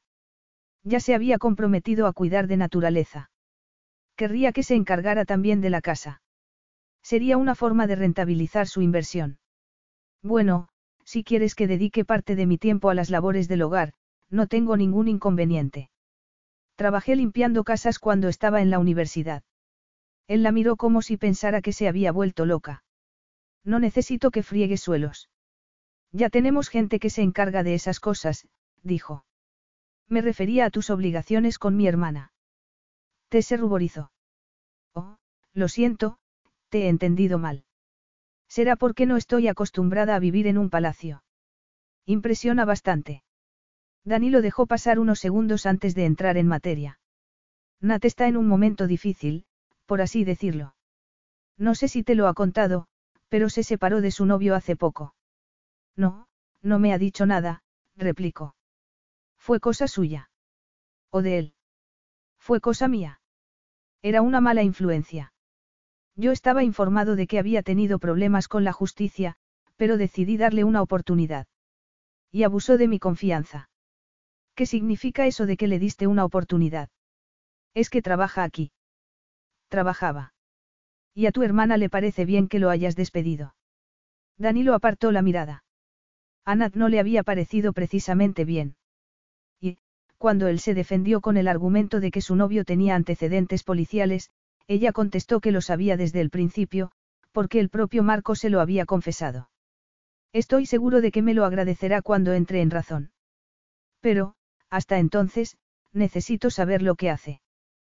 Tess se quedó atónita. Me estás pidiendo que la espíe. Yo no lo llamaría así. Es lo que has dicho, contestó.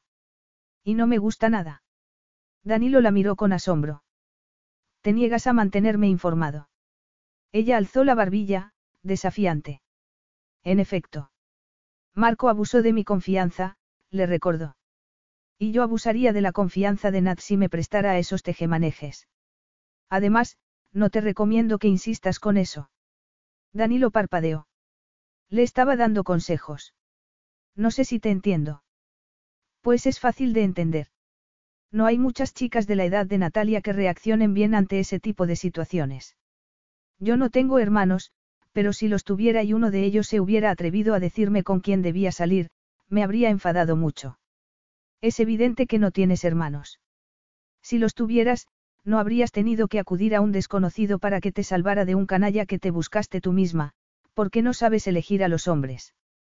Danilo se arrepintió rápidamente de lo que había dicho, a fin de cuentas, te se había limitado a dar una opinión, y no merecía que la tratara de ese modo.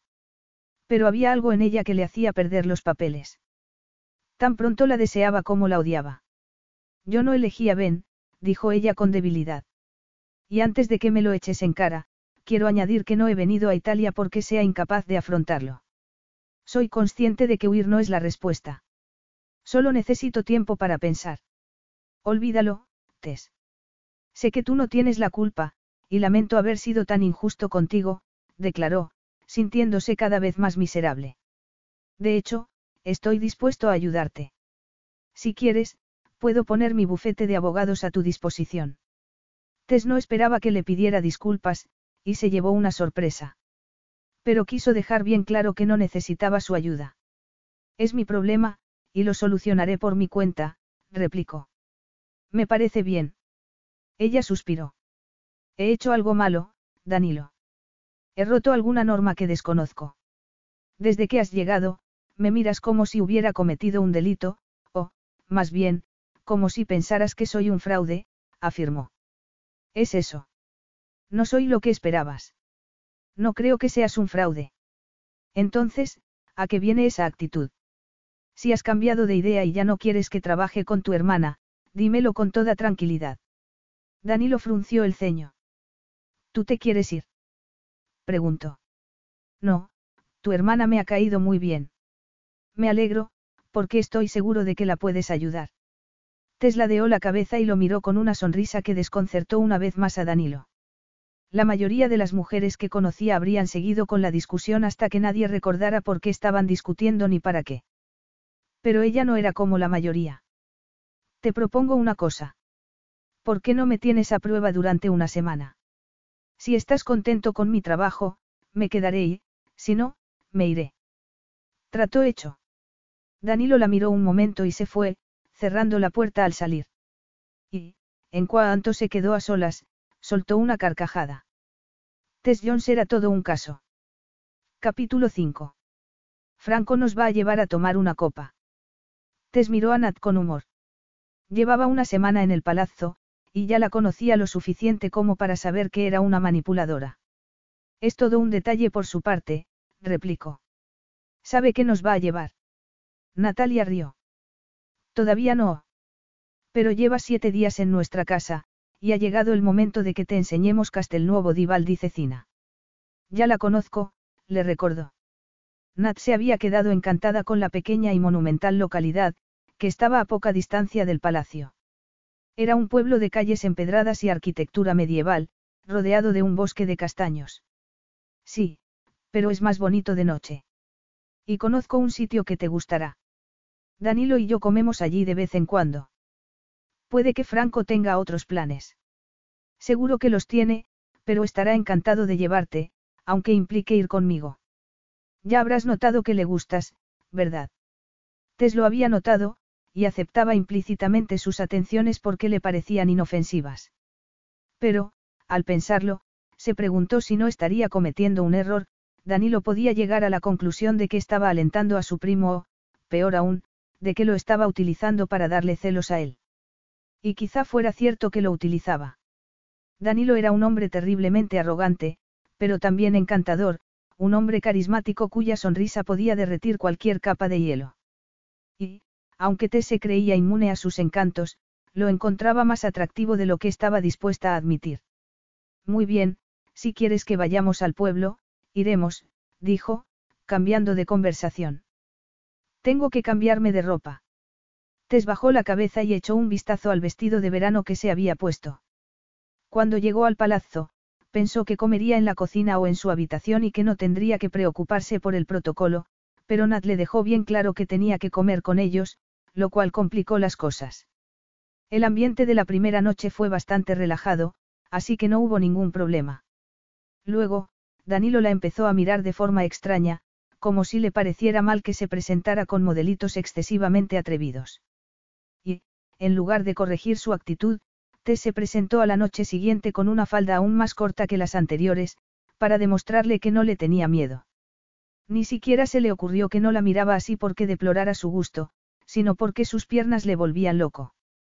Pero no tuvo ocasión de repetir la experiencia, desde entonces, Danilo ya no cenaba con ellos. No hace falta. Estás preciosa.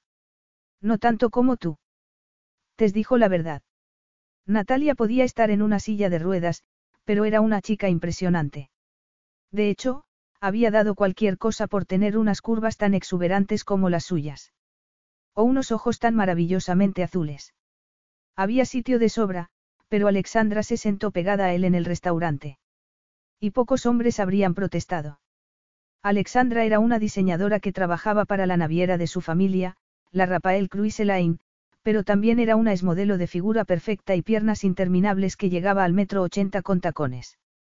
Danilo se dio cuenta de lo que pretendía, y no le hizo ninguna gracia. Se empezaba a arrepentir de haber permitido que viajara con él. Además, ya no estaban en Pisa ni en Florencia, sino en Castelnuovo di Valdicecina, donde todo el mundo lo conocía, y sus más que evidentes insinuaciones hacían que se sintiera culpable de un delito que ni había cometido ni tenía intención de cometer. Pero, ¿por qué no? Estaba con una mujer que, en circunstancias normales, le habría parecido increíblemente sexy. Y ahora coqueteaba con la idea de beberse la botella de vino para encontrarla vagamente atractiva. ¿Por qué te afeitas tanto? No es que me parezca mal, pero siempre me han gustado los hombres con barba de dos días. Alexandra le acarició la mejilla, lo miró con expectación y dijo algo que Danilo no entendió. Estaba tan confundido que no se entendía ni a sí mismo. ¿Qué has dicho? Que si quieres que nos vayamos. Se está haciendo tarde. Danilo se sintió el hombre más estúpido de la tierra. Tenía la oportunidad de acostarse con Alexandra, y una necesidad imperiosa de saciar sus necesidades sexuales. ¿Cómo era posible entonces que no saltara de alegría? Oh, no, dijo ella, soltando un suspiro. No me digas que no te apetece. Discúlpame. No estoy de humor. No hay nada que disculpar, replicó con una sonrisa. Pero, ya que estamos aquí, quiero darte una muestra de lo que te vas a perder. Alexandra se inclinó para darle un beso en los labios, y él se echó hacia atrás para impedirlo. Sin embargo, la esmodelo era una mujer que no se rendía con facilidad, y asaltó su boca sin contemplación alguna. Danilo descubrió dos cosas durante los segundos posteriores, la primera, que Alexandra besaba muy bien, aunque a él no le gustara, y la segunda y más importante, que no le gustaba porque él se había obsesionado con la fascinante inglesa que estaba cuidando de naturaleza. Mientras la dejaba hacer, sus ojos barrieron el salón con tanta indiferencia como la que dedicaba al beso. Y, de repente, vio a una persona que despertó brutalmente su libido. Danilo se quejó para sus adentros y se apartó de Alexandra. Lo siento, es que. Alexandra lo miró con odio. Era evidente que, esta vez, la había ofendido. ¿Se puede saber qué pasa? Es que mi hermana y mi primo acaban de llegar. Tu hermana y tu primo. Por tu reacción, cualquiera habría dicho que estás casado y acabas de ver a tu esposa. Alexandra siguió la mirada de Danilo y añadió. Supongo que la chica de la silla de ruedas es tu hermana. Pero, ¿quién es la otra mujer? La nueva amante de Franco. ¿Conoces a mi primo? Sí, contestó Alexandra con incomodidad. Nos presentó un amigo común. Ah, vaya, dijo Danilo. Pues no, no es la novia de Franco. Entonces, ¿quién es? Una amiga de la familia, mintió. Danilo fue más brusco de la cuenta porque la mención de su primo le había provocado un ataque de celos. Y no por Alexandra, cuya incomodidad parecía indicar que había mantenido algún tipo de relación con él, sino por Tess. Tiene un pelo precioso, dijo ella. Alexandra se acarició su rubia y perfecta melena, con intención de que Danilo le hiciera un halago a su vez. Pero no se lo hizo, y ella preguntó con cierto disgusto. ¿No me los vas a presentar? No, respondió él, tan brusco como antes. No les quiero estropear la velada. Franco pidió las bebidas al camarero y se giró hacia sus acompañantes. No miréis ahora, pero, eh, he dicho que no miréis. Dios mío, es Danilo, dijo Nat. ¿Qué estará haciendo aquí? Se suponía que estaba de viaje. ¿Y qué pasará si nos ve? Tess pensó que ya los había visto, y lo sabía porque ella también lo había visto a él. No necesitó darse la vuelta para saber que estaba en compañía de una rubia impresionante. Pero, a diferencia de Nat, su presencia no la había asustado, solo le había causado un ataque de celos. Es posible que lo sepa. ¿Que sepa qué? Preguntó Tess. Nat sacudió la cabeza. No, nada. Ahora que lo dices, es posible que lo sepa todo, ironizó Franco. Puede que sea una especie de Dios y tenga el don de la omnisciencia. Tess miró a Franco con irritación. Ese comentario no contribuye a tranquilizar a tu prima, protestó. ¿Qué pasará si se acerca? Intervino naturaleza. No pasará nada, respondió Tess. No hemos hecho nada malo. De todas formas, no creo que se acerque. Parecen a punto de marcharse, dijo Franco con un fondo de envidia. Seguro que van a reservar una habitación. ¿Esa mujer es su novia? Preguntó Tess, atrapada entre la curiosidad y el disgusto. No, Danilo no tiene novias. Solo tiene amantes. Franco miró a Nat con arrepentimiento, como si hubiera pensado que no debía decir esas cosas delante de ella, pero la joven dijo. Conozco a mi hermano, Franco. Sé que no es un monje. Tess se sintió terriblemente mortificada, aunque no supo por qué. A fin de cuentas, no estaban hablando de su vida amorosa, sino de la vida amorosa de Danilo. Bueno, que pase lo que tenga que pasar, declaró Nat. Yo me voy al servicio. Te acompaño, se ofreció Tess. No hace falta.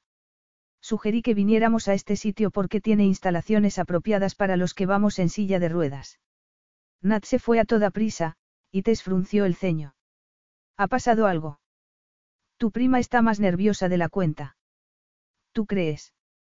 Yo diría que hoy está particularmente encantadora. Sí, pero tengo la impresión de que... Un monje. Danilo. La interrumpió. Eso ha tenido gracia. Antes del accidente, se pasaba la vida de fiesta en fiesta y de cama en cama. Y, por lo visto, tú has decidido imitarlo. No, yo no le llego ni a la suela de los zapatos en ese sentido. Pero es verdad que ha cambiado, dijo, lanzando una mirada a la impresionante rubia. Aunque sigue teniendo buen gusto en materia de mujeres. Ella suspiró. Podemos hablar de algo que no sea la vida sexual de tu primo. Tess lo dijo con intención de arrancarle una sonrisa, pero Franco se había quedado extrañamente serio, lo cual aumentó sus sospechas. Voy a hablar con naturaleza. Estoy convencida de que no se encuentra bien, continuó. Pídeme otra copa, por favor. Lo que tú digas. Cuando llegó al servicio de señoras, Tess descubrió que Nat no estaba allí. Y, al ver a dos mujeres que se estaban retocando el maquillaje, les preguntó. ¿Han visto a una chica en silla de ruedas? No, no hemos visto a nadie. Tess sacudió la cabeza. ¿Dónde se habría metido?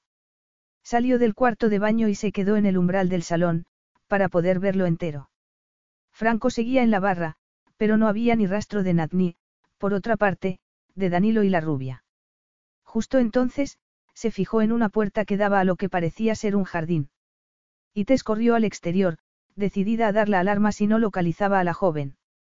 El jardín era relativamente pequeño, y su escasa iluminación le daba un aire romántico que lo hacía perfecto para las parejas de enamorados.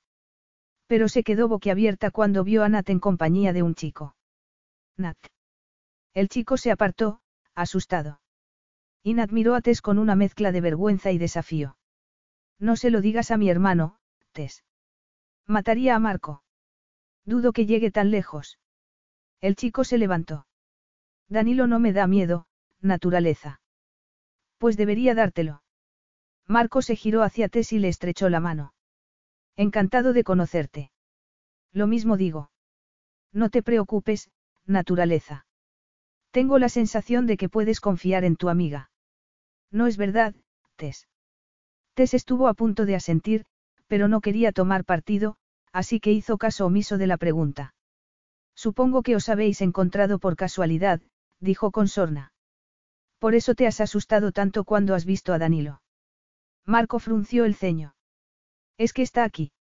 Descuida, contestó la joven. Ya se ha ido. Te protegeré de él, cara mía. Nat le puso una mano en el brazo. Mi hermano no es un monstruo, Marco. No puedo creer que lo defiendas, protestó. Y no lo defiendo, pero, Danilo piensa que sigo siendo una niña, y por si eso fuera poco, se siente culpable de que esté en una silla de ruedas. No hace otra cosa que buscar médicos, por si alguno es capaz de hacer milagros. Tess pensó que, si Danilo hubiera estado presente, se habría dado cuenta de que su hermana ya no era una niña. Había hablado con una madurez impropia de su edad. Pero, por mucho que simpatizara con la joven pareja, no podía pasar el asunto por alto. Está bien, no le diré nada, aunque creo que se lo deberías decir tú. Habla con él. Dile lo que sientes. Convéncelo de que está equivocado contigo. ¿Sabes lo que le pasó a la última persona que le llevó la contraria? No, no lo sé. Ni tú ni nadie, porque nadie se atreve a discutirle nada, replicó Nat. Mira, adoro a mi hermano, y quiero que sea feliz. Pero estoy enamorada de Marco. Te sonrió, consciente de lo que se sentía al fracasar en el intento de agradar a un ser querido. No en vano, se había esforzado durante años por conseguir la aprobación de su madre y ser la hija que ella deseaba. Segundos después, la puerta se abrió y dio paso a cuatro jóvenes que reían y hablaban en voz alta como si estuvieran celebrando algo. Será mejor que te marches, Marco. El joven quiso protestar, y Natalia se lo impidió. Tess tiene razón. Pero no te preocupes por mí, dijo. Te llamaré mañana. Capítulo 6. Llegaron al palazzo poco antes de las once de la noche. Durante el trayecto, Natalia cerró los ojos y se fingió dormida, aunque no lo fingió muy bien, y, en cuanto entraron en el edificio, declaró que le dolía la cabeza y que se iba a la cama. Tienes que decírselo. Lo sabes, ¿verdad? Preguntó Tess. O se lo dices o dejas de ver a Marco, una de dos. Nat alzó la barbilla, orgullosa. Eso es asunto mío, no tuyo. Y, aunque no puedo impedir que vayas a contárselo a mi hermano, me puedo ahorrar los consejos de una persona como tú, que a fin de cuentas trabajas para él, replicó. Tess la miró con tanto asombro que Nat corrió a añadir. Oh, lo siento. Sé que te he puesto en una situación muy difícil, pero no voy a renunciar a Marco. Tess se quedó a solas, sumida en una tristeza que no tenía nada que ver con las palabras de Natalia. A decir verdad, la envidiaba. Ardía en deseos de conocer a un hombre que fuera como Marco para ella, alguien a quien no quisiera renunciar. Pero no lo había conocido, y sabía que no lo conocería mientras solo buscara la compañía de hombres con los que no podía correr ningún peligro, porque no le provocaban ninguna pasión. Apretó los dientes y se quejó por ser tan miedosa. Intentaba convencerse de que se comportaba así por culpa del antiguo novio de su madre, el que había intentado sobrepasarse con ella. Sin embargo, habían pasado muchos años desde entonces, y ya no formaba parte de sus vidas. Ni siquiera recordaba su cara. Por desgracia, los temores no se disipaban con tanta rapidez como los recuerdos, y su temor había sobrevivido al paso del tiempo. Inconscientemente, se había dedicado a alejarse de cualquier hombre con quien pudiera perder el control, pero el destino le pisaba los talones. Sentía cosas que no había sentido antes, y se imaginaba una y otra vez perdiendo el control con un hombre de lo más peligroso. Estaba en una encrucijada. Y, pensándolo bien, no tenía nada de particular que se hubiera encontrado a sí misma en el palacio de los Rafael. A fin de cuentas, nunca habría imaginado que hubiera un lugar tan mágico y maravilloso. Danilo apartó la mirada del ordenador cuando oyó varios portazos seguidos. Estaba leyendo informes sobre una técnica quirúrgica que, en teoría, podía devolver parte de la movilidad a Natalia. Pero se alegró de que el ruido lo interrumpiera, porque no se podía concentrar. Y la copa de brandy que tenía en la mano tampoco había ayudado mucho. Se levantó del sillón y salió de su despacho, decidido a descubrir a qué venían esos portazos. No podía sospechar que, en lugar de encontrar una respuesta, se encontraría con el mayor interrogante de todos, Tess Jones, que estaba en mitad de un pasillo, con aspecto de ser una mujer profundamente infeliz. Danilo echó un trago de brandy y la observó con detenimiento, aprovechando que ella no había reparado en su presencia. Llevaba tacones de 7 u 8 centímetros y, a pesar de su expresión, le pareció más sexy que nunca. ¿Una mala noche? Preguntó. Tess se giró y clavó la vista en Danilo, quien se había quedado en el umbral de una de las pocas estancias del palazzo que aún no conocía, su despacho. ¿Qué estás haciendo aquí? Él la miró con sorna. Vivo aquí, le recordó. Ella sacudió la cabeza, sintiéndose estúpida. Cuando estaban juntos, sus hormonas se revelaban de tal manera que no podía pensar con claridad. Sí, ya lo sé. Lo siento. Es que me has asustado. Mientras te sopesaba la teoría de que tuviera ese efecto en todas las mujeres, se acordó de la conversación que había mantenido con Fiona cuando llegó al palazzo.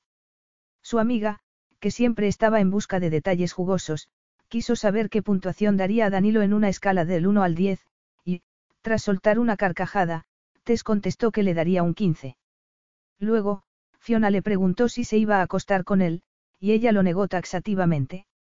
Desde entonces, se había dado cuenta de que su negativa no había sido tan falsa como le había parecido a ella misma. Deseaba a Danilo, y quería hacer el amor con él. Pero no estaba a la altura de las rubias perfectas con las que salía. Por desgracia, sus hormonas no se daban por enteradas. Y, al verlo allí, apoyado en el marco de la puerta, sintió una mezcla de pánico y excitación. ¿Cómo podía ser tan sexy? Tess tuvo la absoluta certeza de que, si se le hubiera insinuado en ese momento, habría sido incapaz de resistirse. Se había desabrochado los botones superiores de la camisa, bajo la que se veía un vello oscuro y una piel morena que ardió en deseos de acariciar.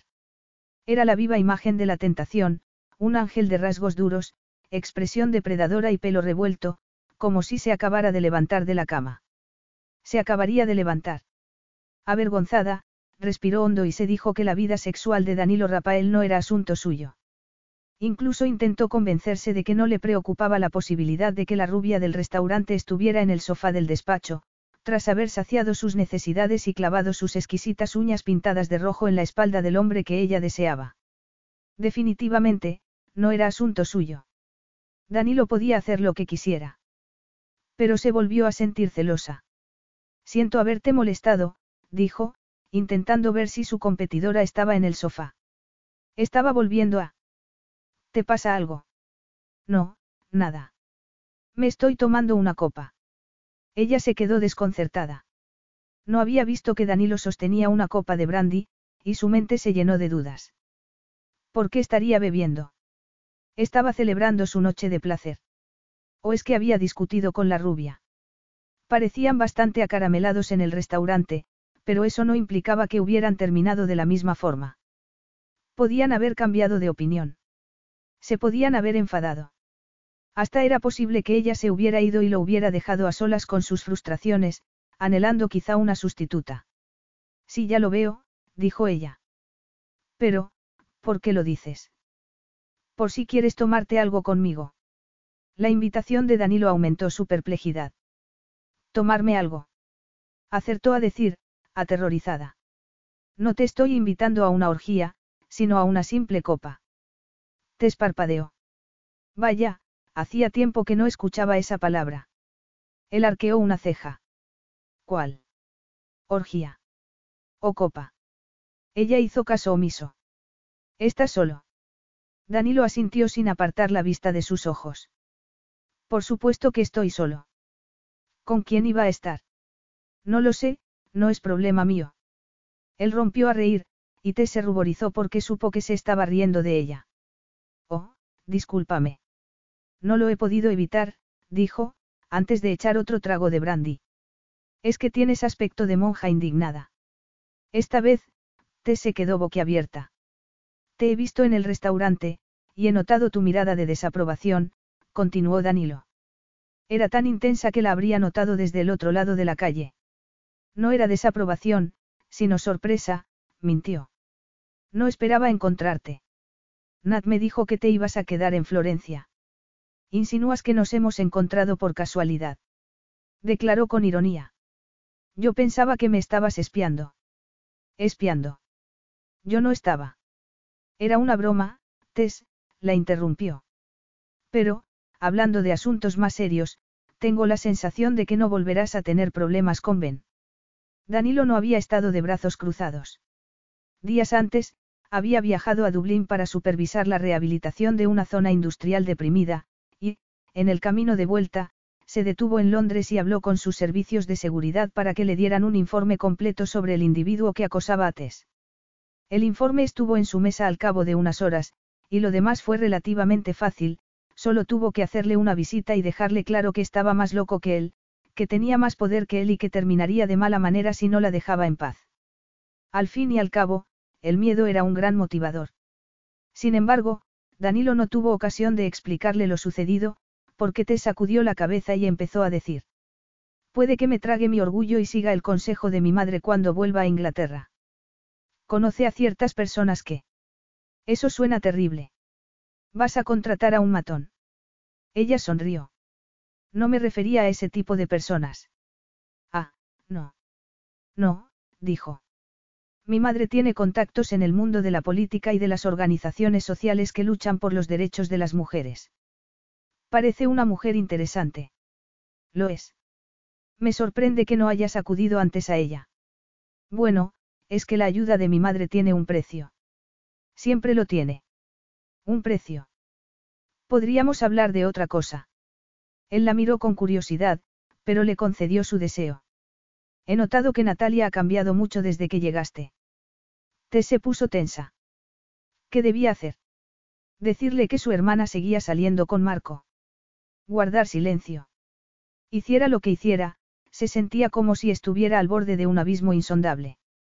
Estaba tan deprimida que no salía nunca de casa, continuó él. Y me alegra que vuelva a ser la de antes, aunque sospecho que tú no te has divertido tanto como naturaleza. Claro que me he divertido. Puede que no dé esa impresión, pero es por culpa de mi dolor de cabeza. Danilo asintió. De todas formas, me parece muy bien que la animes a salir. Solo espero que, en el futuro, me lo consultes antes. Te esfrunció el ceño. ¿Qué me estás pidiendo exactamente? Que la próxima vez que Natalia tenga ganas de salir le diga que se espere un momento porque tengo que pedirte permiso. Dijo con indignación. Además, eso no sería tan fácil. ¿A quién quieres que se lo pregunte, si no estás nunca en casa? Olvídalo, Danilo. Los muros del palacio ya son suficientemente altos. No es necesario que añadas más restricciones. Él la miró con frialdad. Natalia es libre de hacer lo que le plazca. Me he limitado a decir que. No soy la niñera de tu hermana. como te dije en otra ocasión, no tengo intención alguna de ser tu espía. Danilo se metió las manos en los bolsillos y suspiró. Tienes talento para el drama. Yo no te he pedido que seas mi espía. No con esas palabras, pero lo has hecho, insistió, pensando que estaba ante el hombre más arrogante del mundo. Dime una cosa, Danilo, ¿cómo puedes esperar que tu hermana confíe en ti si la tratas como si fuera una prisionera? Es lógico que no te diga nada. Pero a ti te lo dice. La indignación de Tess se disolvió como una cucharilla de azúcar en el océano. Una vez más, le asaltó la sospecha de que Danilo sabía lo que había pasado. Sabía que Nat estaba saliendo con Marco, y que ella estaba informada del asunto. Sin embargo, eso era imposible. No lo podía saber. Lo cual significaba que su enfado y su desconfianza tenían un origen distinto. Tras sopesarlo rápidamente, llegó a la conclusión de que no tenía motivos para preocuparse. Danilo se comportaba así porque odiaba que su hermana se hubiera alejado de él. Estaba más que dispuesto a asumir su distanciamiento si eso le daba fuerzas para luchar y volver a caminar otra vez, pero, por muy buen hermano que fuera, le dolía mucho. Quería arreglar las cosas entre ellos, y no sabía cómo. Me gusta la gente que confía en sí misma, Tess. Pero solo llevas una semana con nosotros. Hay bastantes factores de mi relación con Nat que se te escapan. ¿Qué tipo de factores? Él se pasó una mano por el pelo. Si hubieras tenido la amabilidad de informarme sobre vuestra salida nocturna, te habría dicho que tenemos que viajar a Londres para que se someta a un nuevo tratamiento, respondió.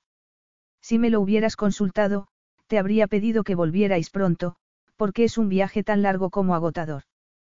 Pero no me has dado esa oportunidad. Tess se sintió terriblemente mortificada. No lo comprendo. Nat no me lo había dicho. ¿Por qué no lo sabe todavía?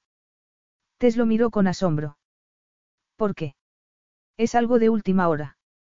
Danilo no era hombre que disfrutara dando explicaciones y, menos aún, sobre asuntos tan dolorosos. Pero se tragó su orgullo y contestó. No, lo organicé hace unos días, cuando estuve en Londres. Lo he mantenido en secreto porque la conozco y sé que se habría alterado mucho. Tess pensó que Danilo no la conocía tan bien como creía. Evidentemente, Nat habría preferido que se lo dijera antes. Y, por otro lado, ya estaba bastante alterada. De hecho, lo estaba tanto que quedaba con su novio en secreto para sentirse algo mejor. Sé que eres una profesional, y que estás acostumbrada a cuidar de personas como mi hermana, prosiguió él. Pero no pongas en duda mis decisiones. He pasado muchas veces por esto, y sé lo que le conviene.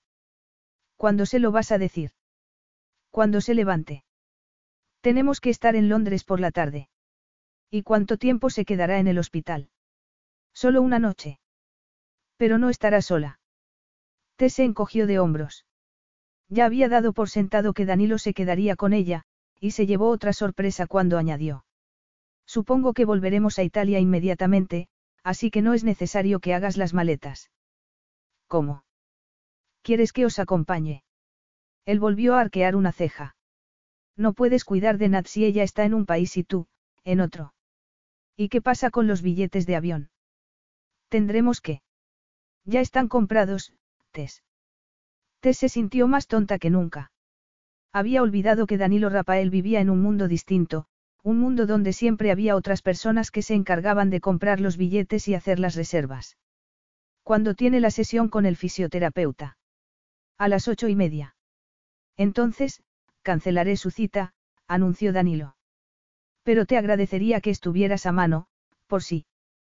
Por si se enfada y alguien tiene que recibir los golpes. Estoy más que capacitado para recibir los golpes de Nat. Danilo bajó la cabeza y se pasó una mano por la cara, en un gesto de angustia que emocionó a Tess. Pero, como ya he dicho, podría ser de ayuda.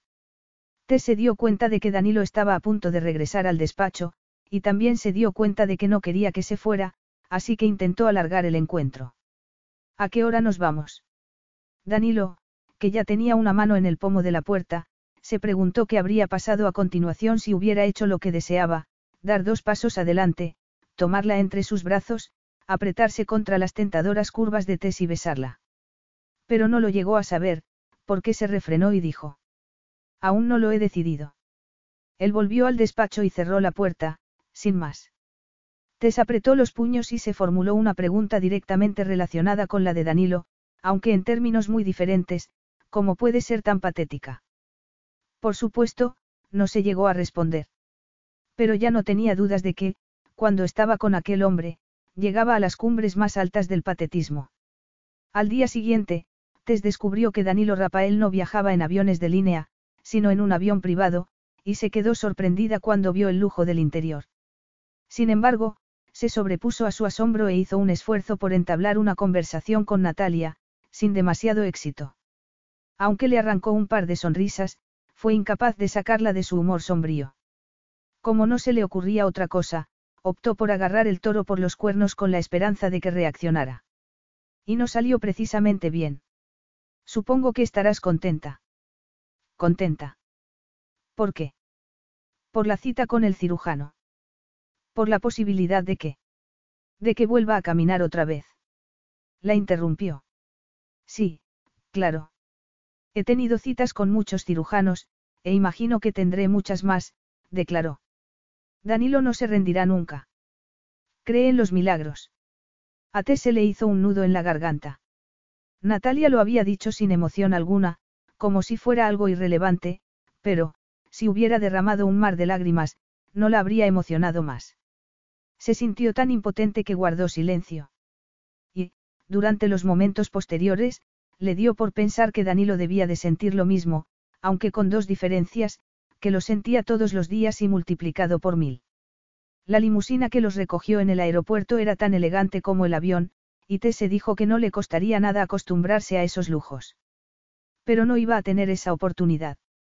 Cuando terminara su trabajo, volvería a Inglaterra en un avión normal y corriente, y los Rafael pasarían a ser un recuerdo que desaparecería poco a poco.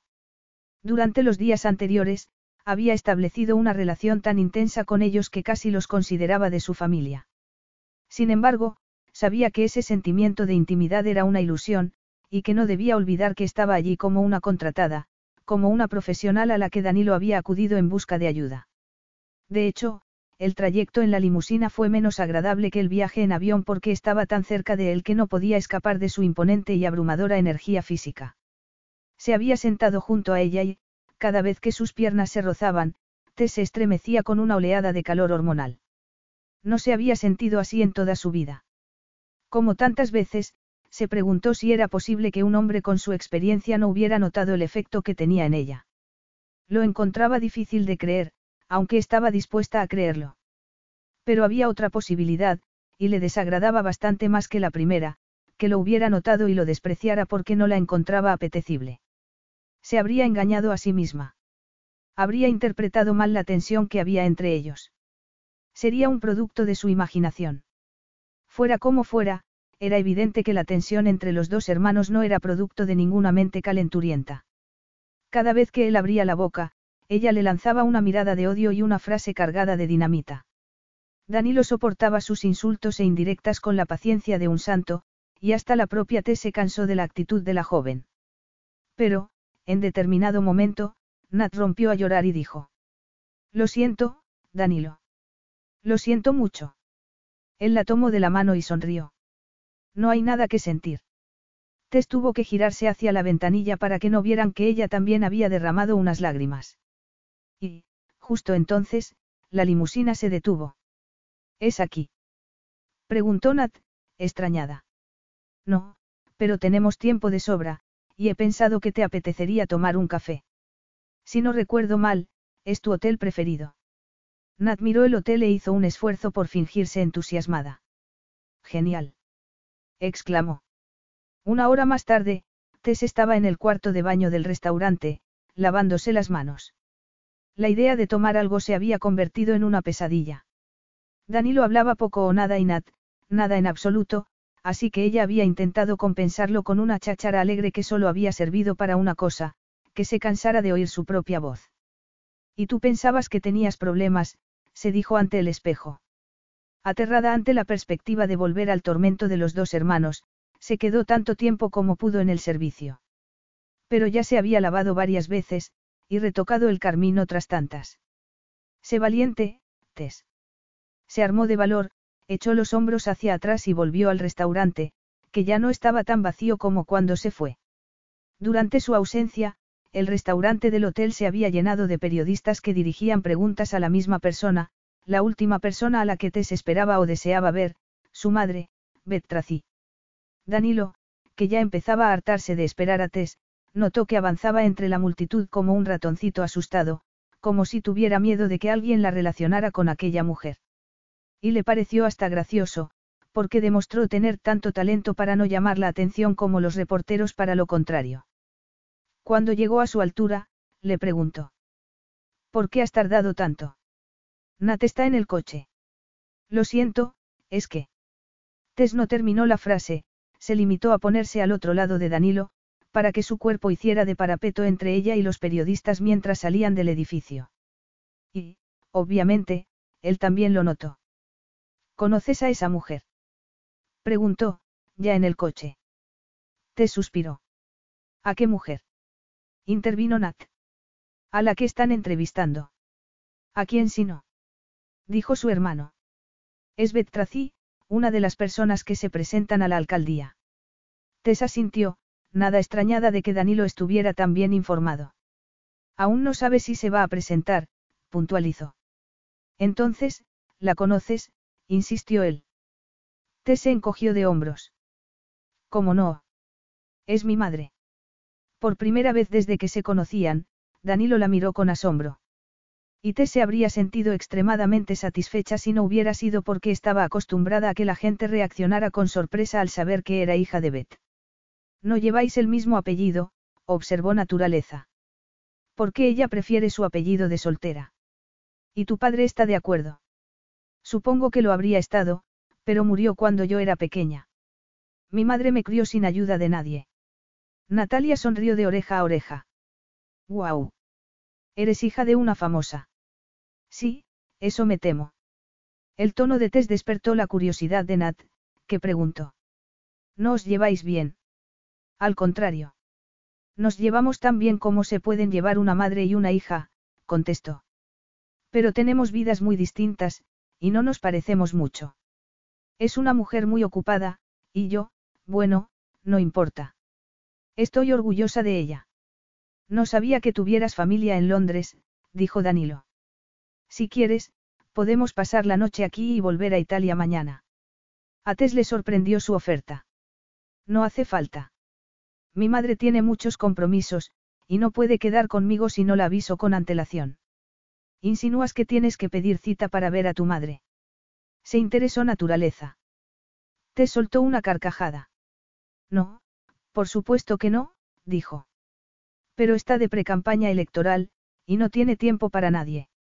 ¿Y tú no la vas a ayudar? Intervino Danilo. Te sacudió la cabeza y respondió de la forma más sucinta posible. Mi madre es perfectamente consciente de que la política no es lo mío.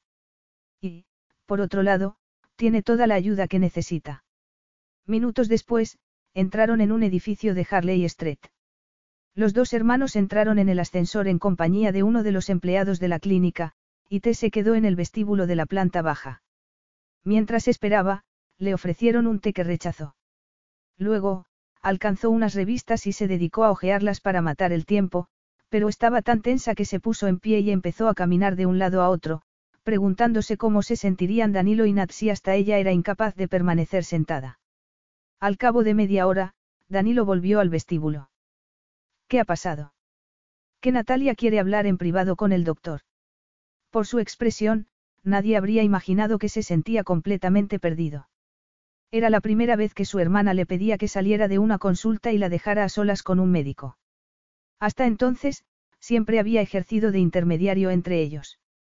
Y, aunque podía comprender que Natalia quisiera enfatizar su independencia, lo había vivido como si fuera la más inesperada y feroz de las traiciones.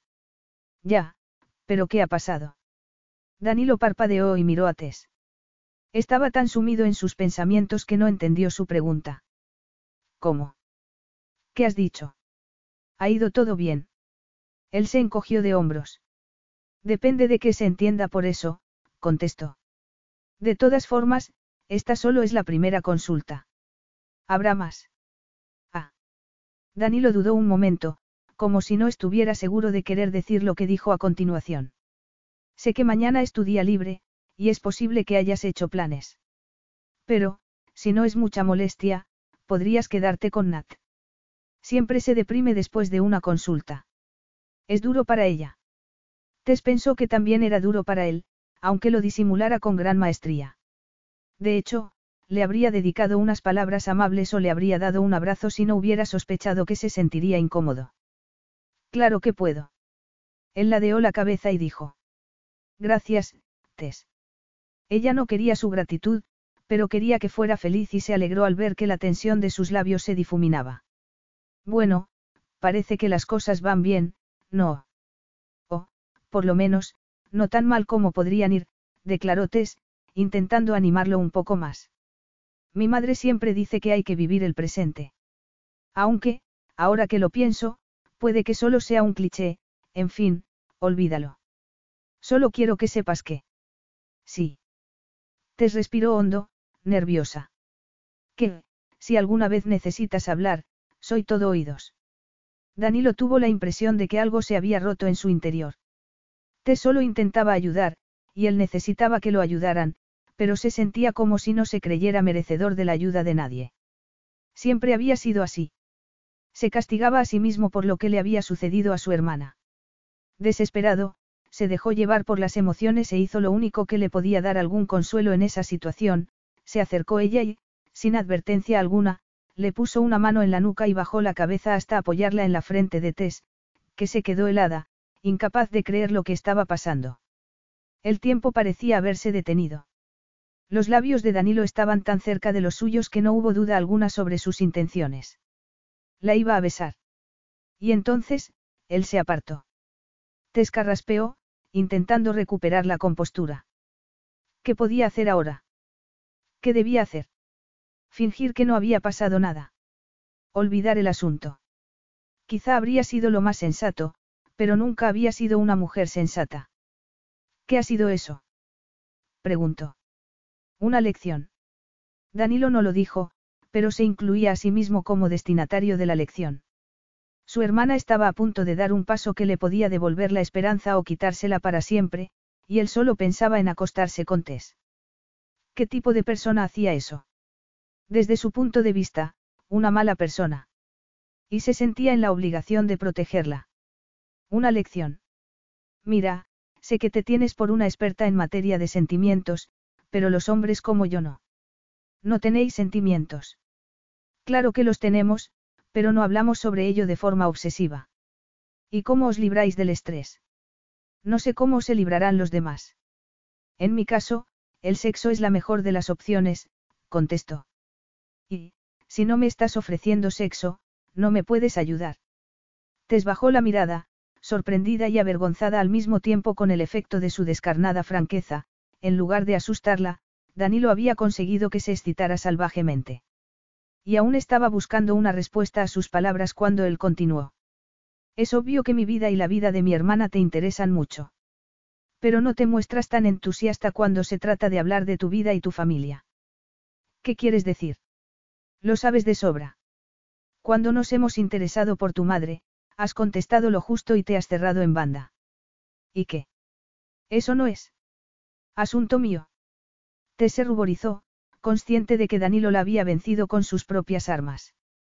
Pero, por suerte para ella, Nat apareció enseguida. ¿Qué ha pasado?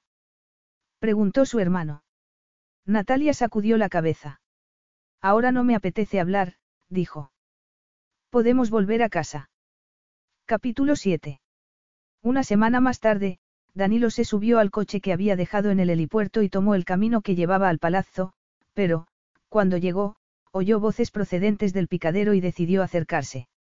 La perspectiva de ver a Tess con pantalones de amazona era más interesante que la de volver a casa. Se había cruzado con ella a primera hora de la mañana, antes de dirigirse al helipuerto. Tess, que acababa de salir de la ducha, llevaba el pelo mojado, y, aunque estaban a varios metros de distancia, Danilo captó el olor de su champú. Al recordarlo, pensó que esa distancia era la tónica de los últimos días. Ni ella se acercaba a él ni él se acercaba a ella. Y, aunque fuera una táctica adecuada para evitar tentaciones, no tenía demasiado éxito en lo tocante al deseo, la deseaba más que nunca, de un modo absolutamente abrumador. Mientras caminaba, se quitó la chaqueta y se la puso al hombro. Hacía bastante calor, aunque no tenía nada de particular. Normalmente, Danilo se quedaba en la oficina hasta la noche, pero aquel día había salido antes, con intención de seguir trabajando en casa. A fin de cuentas, nadie le podía pedir explicaciones. Era el dueño de la empresa y, como solía decir su padre, la empresa estaba donde estaba él. Desgraciadamente, su padre ya no podía decir nada. Danilo se acordó de una conversación que habían mantenido años atrás, cuando él era un jovencito que quería ser estrella del rock o piloto de las fuerzas aéreas. Su padre le había dicho que, más tarde o más temprano, se encontraría en su posición y tendría que tomar decisiones sin estar seguro de que fueran correctas. Cuando eso ocurra, dijo, confía en tu instinto. Y recuerda que, si quieres ser un buen líder, tienes que actuar con seguridad en cualquier caso, aunque no tengas ni idea de lo que debes hacer. Danilo no lo entendió en su momento, convencido como estaba de que su padre era un ser omnipotente que lo sabía todo y podía con todo. Pero lo entendió con el tiempo, y habría dado lo que fuera por tener su instinto cuando su muerte lo obligó a tomar las riendas del imperio económico familiar. Paradójicamente, la situación de su hermana lo ayudó mucho en ese sentido. No podía hacer nada por ella, solo podía ir al hospital donde convalecía y sentarse junto a su cama. Era tan angustioso y escapaba tanto a su control que, comparado con eso, dirigir una empresa resultaba casi relajante. Sin embargo, la Natalia de entonces no rechazaba su ayuda. A diferencia de la de ahora. Danilo no conseguía olvidar que lo había echado de la consulta con el argumento de que quería hablar a solas con su doctor. Y tampoco olvidaba que, al día siguiente, cuando le aseguró que no lo había echado con intención de castigarlo, él supo que estaba mintiendo. Pero, ¿por qué lo quería castigar? ¿Qué había hecho para merecer semejante actitud? Las palabras de Nat no le dieron pista alguna sobre sus motivos. En cambio, fue tan exhaustiva como explícita sobre la conversación que había mantenido con el médico, y, cuando él la felicitó por haber formulado todas las preguntas pertinentes, ella sonrió y dijo, he tenido un buen profesor. Buenas tardes, señor Rafael. La voz de uno de los mozos de cuadra lo sacó de sus pensamientos.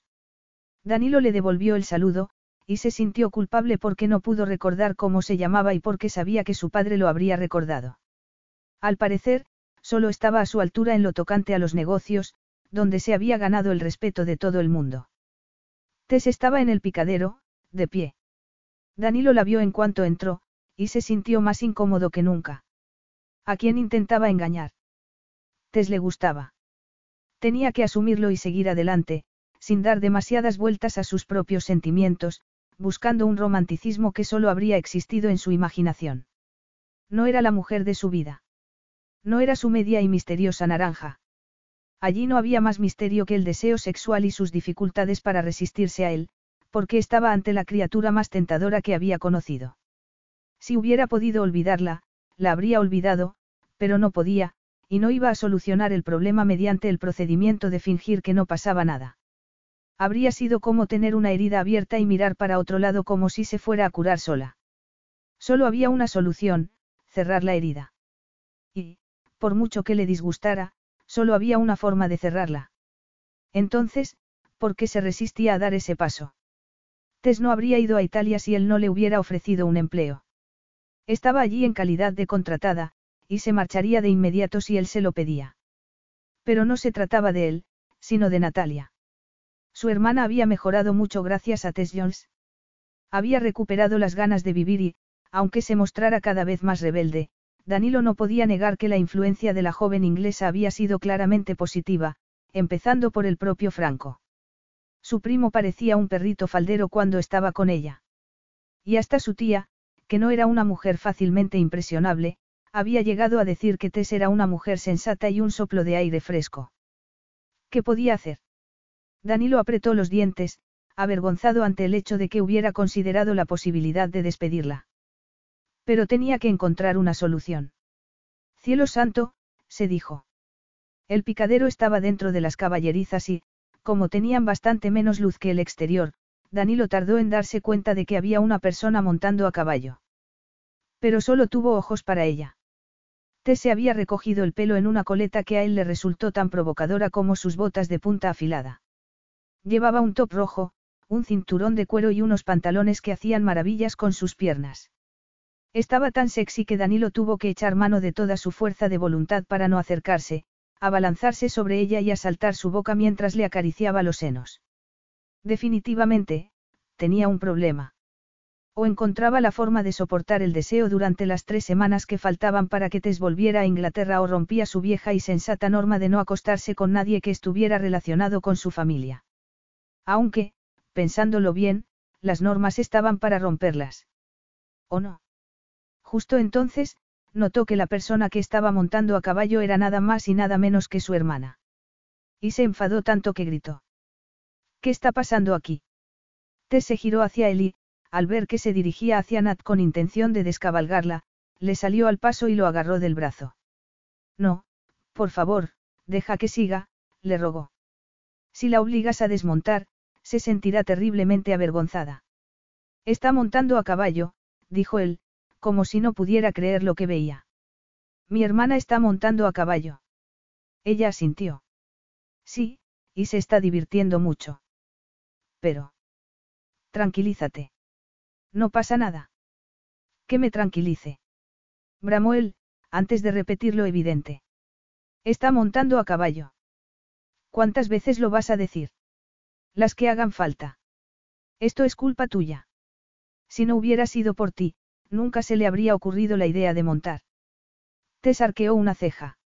Bueno, ya me darás las gracias más tarde, ironizó. Danilo sacudió la cabeza. Mira, he tolerado tus ocurrencias porque mi hermana parecía disfrutar con ellas, pero has cruzado una línea muy peligrosa. Has puesto a Nat en peligro. Nat no corre ningún peligro, se defendió. Quiero que hagas las maletas y te marches a un hotel. Compraré un billete de avión para que te vayas mañana mismo. Te se quedó helada. Me estás despidiendo. En efecto. Pero eso no tiene sentido.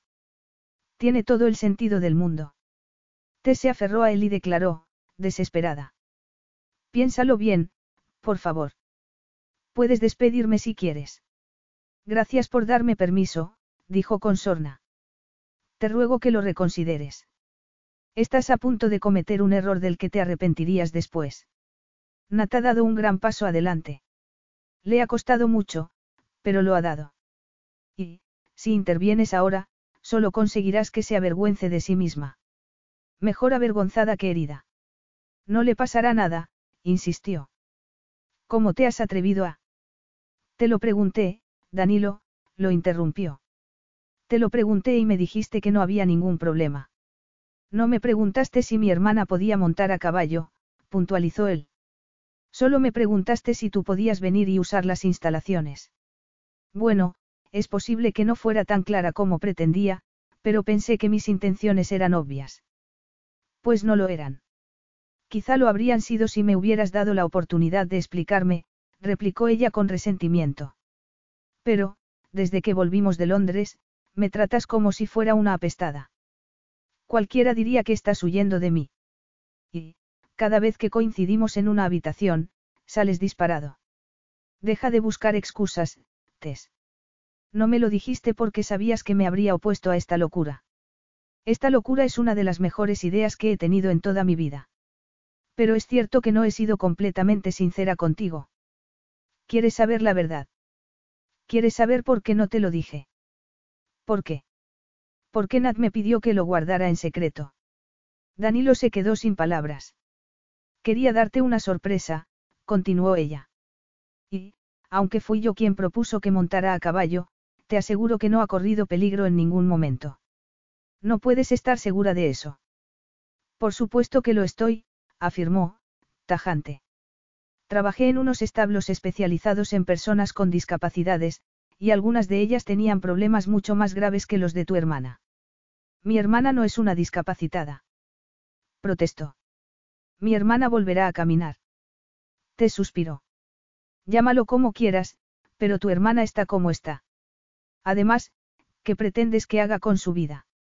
Que se quede en su silla de ruedas hasta que vuelva a caminar. Preguntó, intentando razonar con él. Mírala, Danilo. Hacía tiempo que no se divertía tanto. Despídeme si quieres, pero no estropees este momento. Danilo miró a su hermana. No podía negar que parecía feliz. Te juro que, como se caiga del caballo.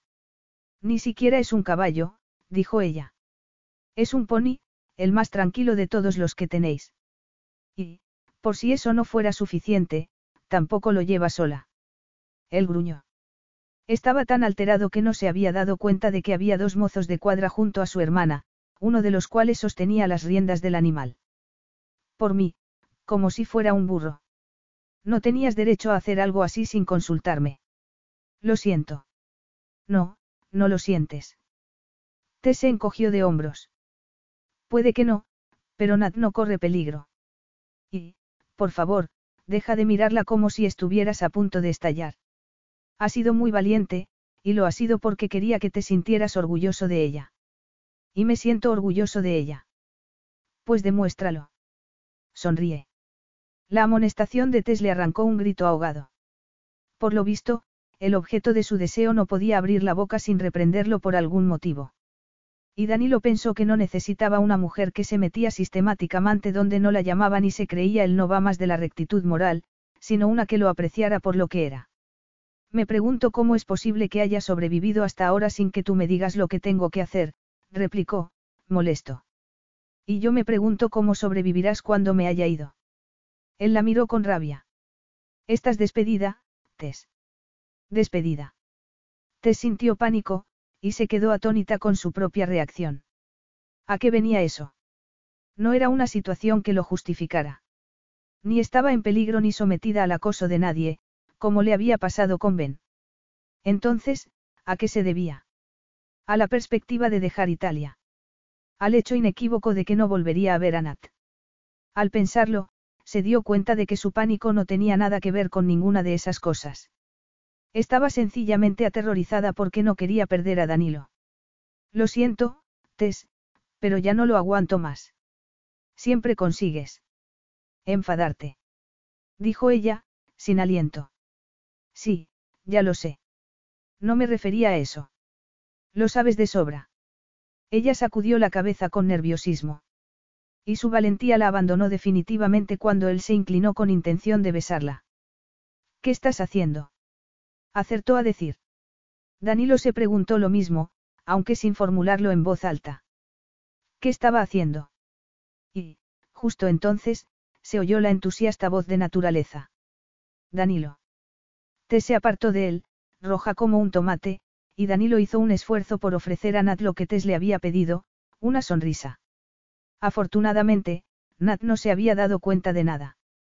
Mientras Nat cabalgaba hacia ellos, Danilo se dijo que su alegría merecía bastante más que una simple y vulgar sonrisa. Aún estaba alterado por lo que había estado a punto de pasar entre Tess y él, pero su hermana lo miraba con una expresión de orgullo tan entrañable que se le encogió el corazón. Sé que lo puedo hacer mejor, dijo, pero eso carece de importancia. ¿Puedo montar, Danilo? Todavía puedo. Ya lo veo, replicó. Esperadme aquí. Dejaré el pony en el establo y le pediré a los mozos que me ayuden a desmontar.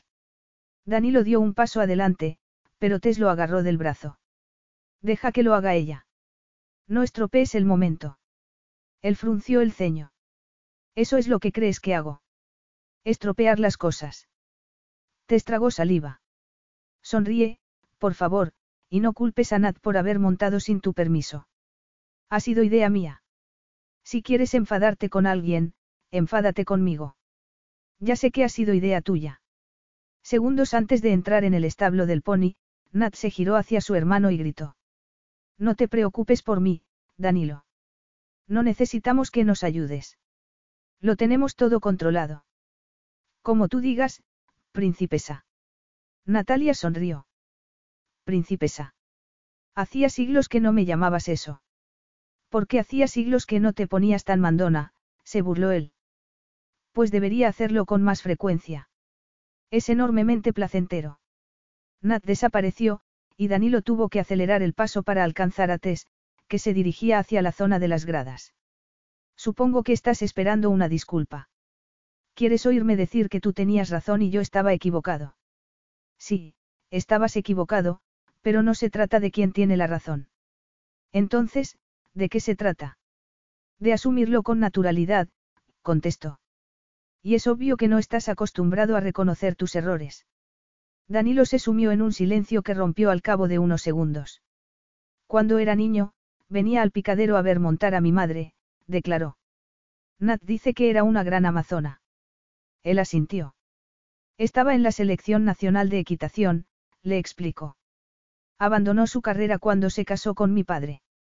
Mi madre dice que una mujer no debería dejar nunca su trabajo. Estoy de acuerdo con ella. Pero nadie obligó a la mía a dejar el suyo, puntualizó Danilo. Hizo lo que quería hacer. Tess se sentó en la primera fila de las gradas y dijo. Siempre me han dado miedo los caballos. Pues a Nat le encantan. ¿Sabes una cosa? Al verla aquí, me he dado cuenta de que cada día se parece más a mi madre. Físicamente. Sí, también, pero no me refería a eso. Ha heredado su carácter, contestó. Recuerdo que, en cierta ocasión, se cayó del caballo. La tuvieron que llevar al hospital, donde le pusieron un collarín porque se había hecho una lesión en el cuello. Yo me asusté mucho. Y, al día siguiente, volvió a montar como si no hubiera pasado nada. Por lo visto, era toda una mujer. Sí que lo era. Pero, ¿por qué te asustan los caballos? Bueno, no es exactamente que me asusten. Es que tengo miedo a las alturas. Danilo rió. ¿Cómo es posible? Si no recuerdo mal, trabajaste en unos establos. Pero con los pies en el suelo, puntualizó. Mi madre insistía en que participara en proyectos comunitarios que, normalmente, no me gustaban mucho. Pero aquel fue de lo más satisfactorio. Descubrí que era una terapia magnífica para personas como naturaleza. Danilo se sintió culpable. Los hechos habían demostrado que Tess tenía razón y, por otro lado, Natalia estaba radiante de felicidad.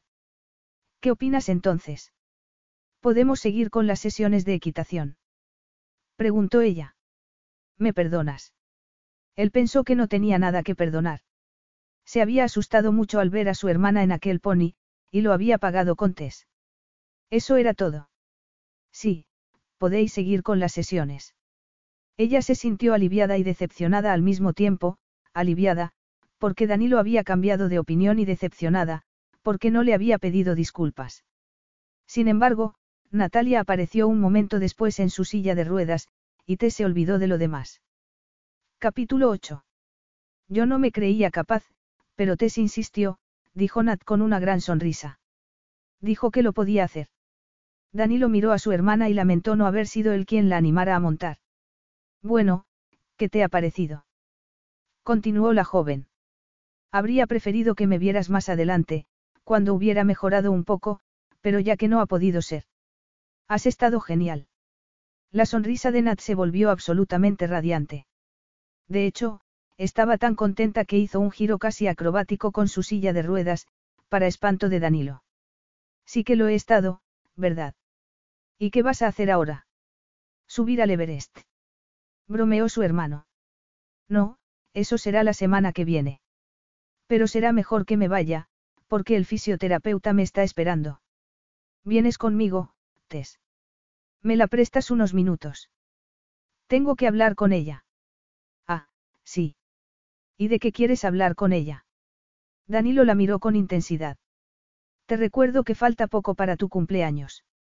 Y también te recuerdo que no deberías hacer tantas preguntas. Los ojos de Nat brillaron con picardía. Está bien, te la prestaré un rato, dijo. Pero no tardes mucho, Tess. Hemos quedado en la peluquería a las tres y media. Tenemos tiempo de sobra. Nat se alejó y, cuando ya no los podía oír, Danilo dijo. Cancela esa cita. Ella parpadeó, sorprendida. Que la cancele. ¿Por qué? Porque sería preferible que la peluquera venga aquí, al palazzo. Por Dios, Danilo, ir a la peluquería es mucho más divertido que peinarte en casa. Pero supongo que tú no lo puedes entender. Eres poco sociable. Danilo se negó a morder el anzuelo de su provocación. Entre otras cosas, porque tenía motivos de peso para pedirle que se quedaran allí.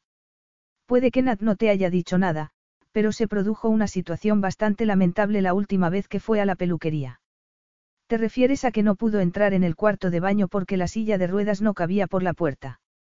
Él arqueó una ceja, sorprendido. Ah, así que lo sabes. Sí, claro. Danilo apretó los dientes. ¿Y quieres que vaya de todas formas? Es inconcebible. Es que no te importa que lo pase mal. Declaró con indignación. ¿Sabes lo que yo creo? Tess se encogió de hombros, algo cansada de su actitud. No, pero sospecho que me lo vas a decir. Creo que Natalia no te preocupa en absoluto. Solo quieres demostrar que tienes razón en todos los casos. Eres la entrometida por excelencia. Deberías poner orden en tu vida antes de dar lecciones a los demás. Tess estuvo a punto de decir algo de lo que se habría arrepentido más tarde, pero prefirió guardar silencio. Mi hermana se quedará en casa, continuó él. Si quiere arreglarse el pelo, habla con la peluquería y pídeles que manden a alguien. Es un trayecto muy corto, dijo ella, intentando razonar. No le pasará nada. ¿Estás dispuesta a permitir que se burlen de mi hermana con tal de llevarme la contraria? Preguntó. Yo no intento llevarte la contraria. Pues lo haces muy bien. Casi tan bien como meter las narices donde no te llaman. Te salzó la barbilla.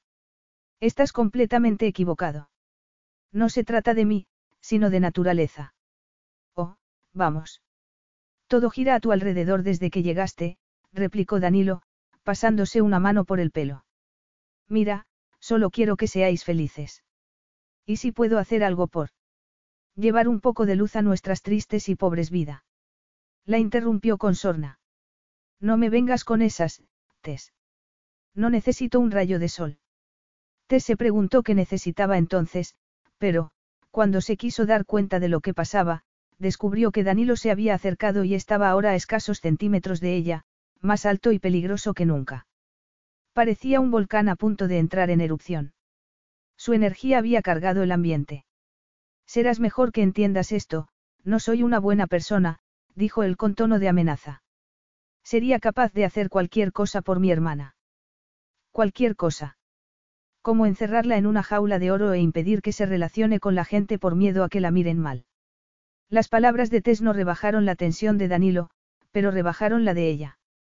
Cuando vio que su rostro se encendía de rabia, sintió una extraña simpatía que se llevó por delante su enfado y su hartazgo. Danilo solo quería proteger a su hermana.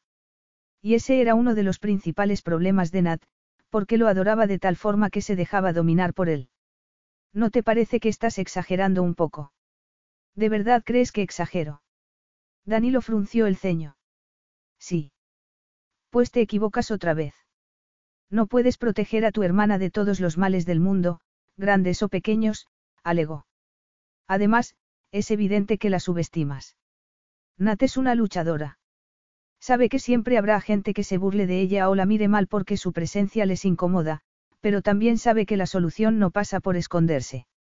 Danilo supo que Tess tenía razón, pero solo sirvió para que se sintiera más incómodo y frustrado. ¿Lo ves? No te puedes resistir a la tentación de dar lecciones morales. Ella se encogió de hombros. No pretendo dar lecciones. Pero la verdad es la verdad, y no cambiará por mucho que te disguste. ¿Por quién me has tomado, Tess? No soy un niño pequeño al que puedas impresionar con tu filosofía barata, replicó. Me alegro, porque no tengo la menor intención de impresionarte a ti, dijo Tess, pensando que hablar con él era como hablar con las paredes. Es obvio que te tienes por un hombre grande y fuerte que está en la obligación de salvar a damiselas en apuros, pero algunas mujeres no necesitamos que nos salven.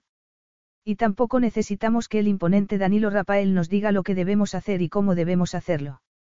Tess se arrepintió de perder la calma en cuanto empezó su vehemente discurso, porque no quería ser tan frustrante e injusta como él.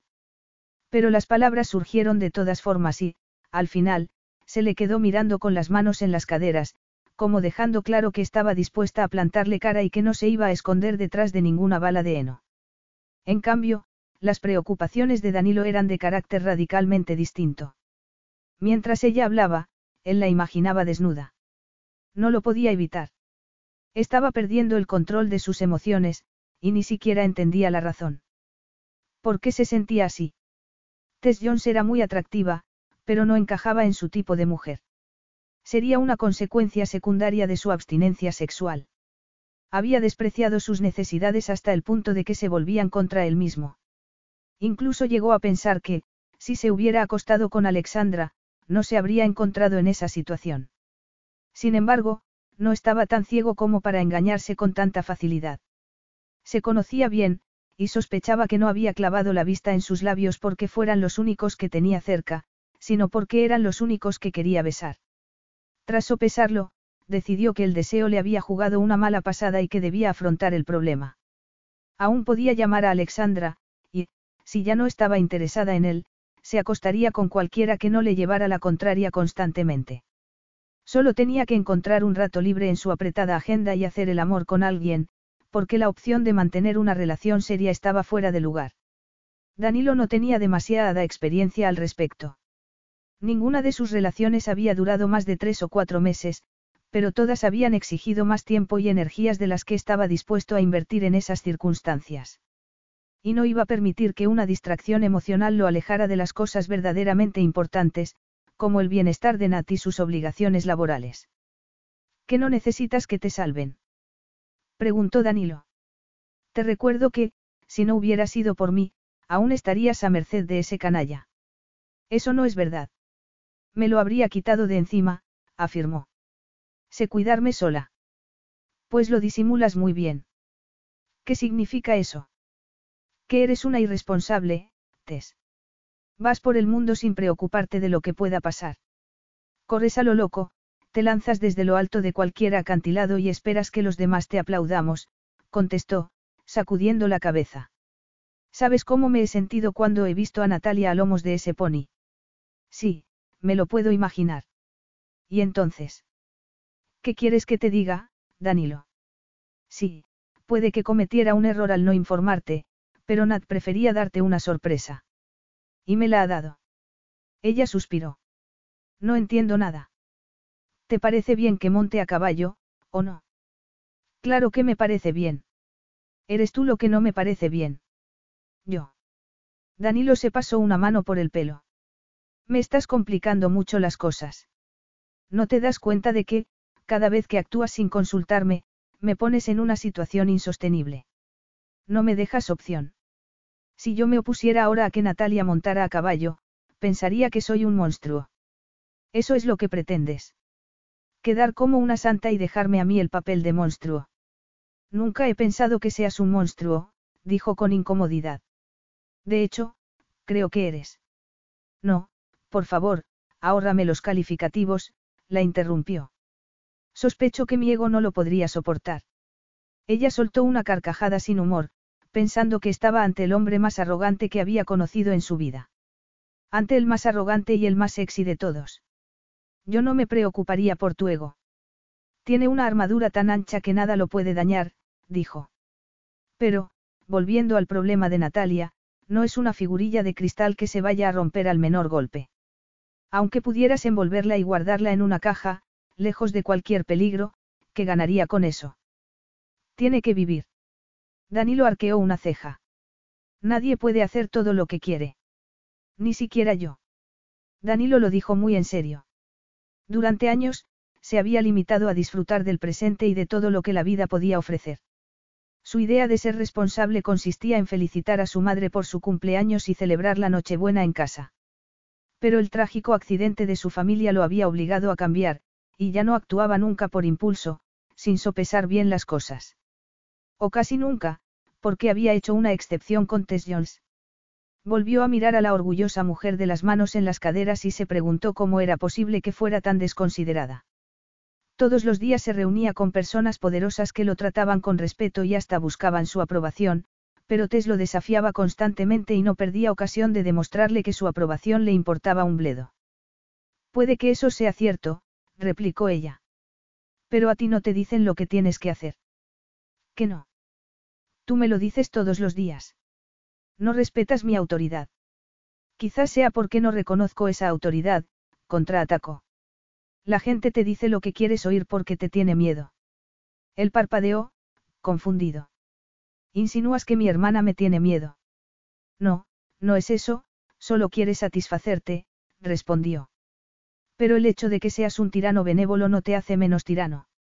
De vez en cuando, deberías probar a escuchar más y ordenar menos. Cuánta sabiduría, dijo con sarcasmo. Tienes más consejos que darme.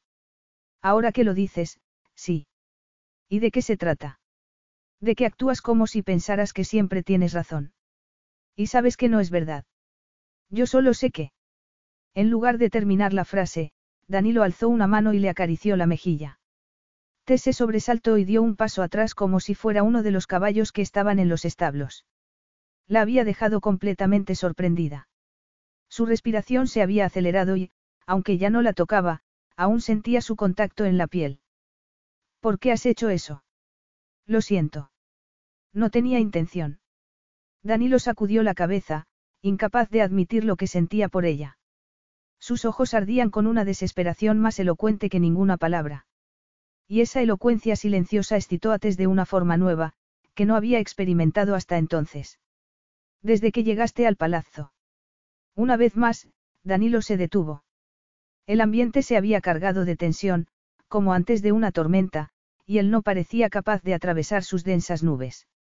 Tess, siempre consciente de su virilidad y su presencia física, notó esa tensión en las entrañas. Y una parte de ella tuvo miedo.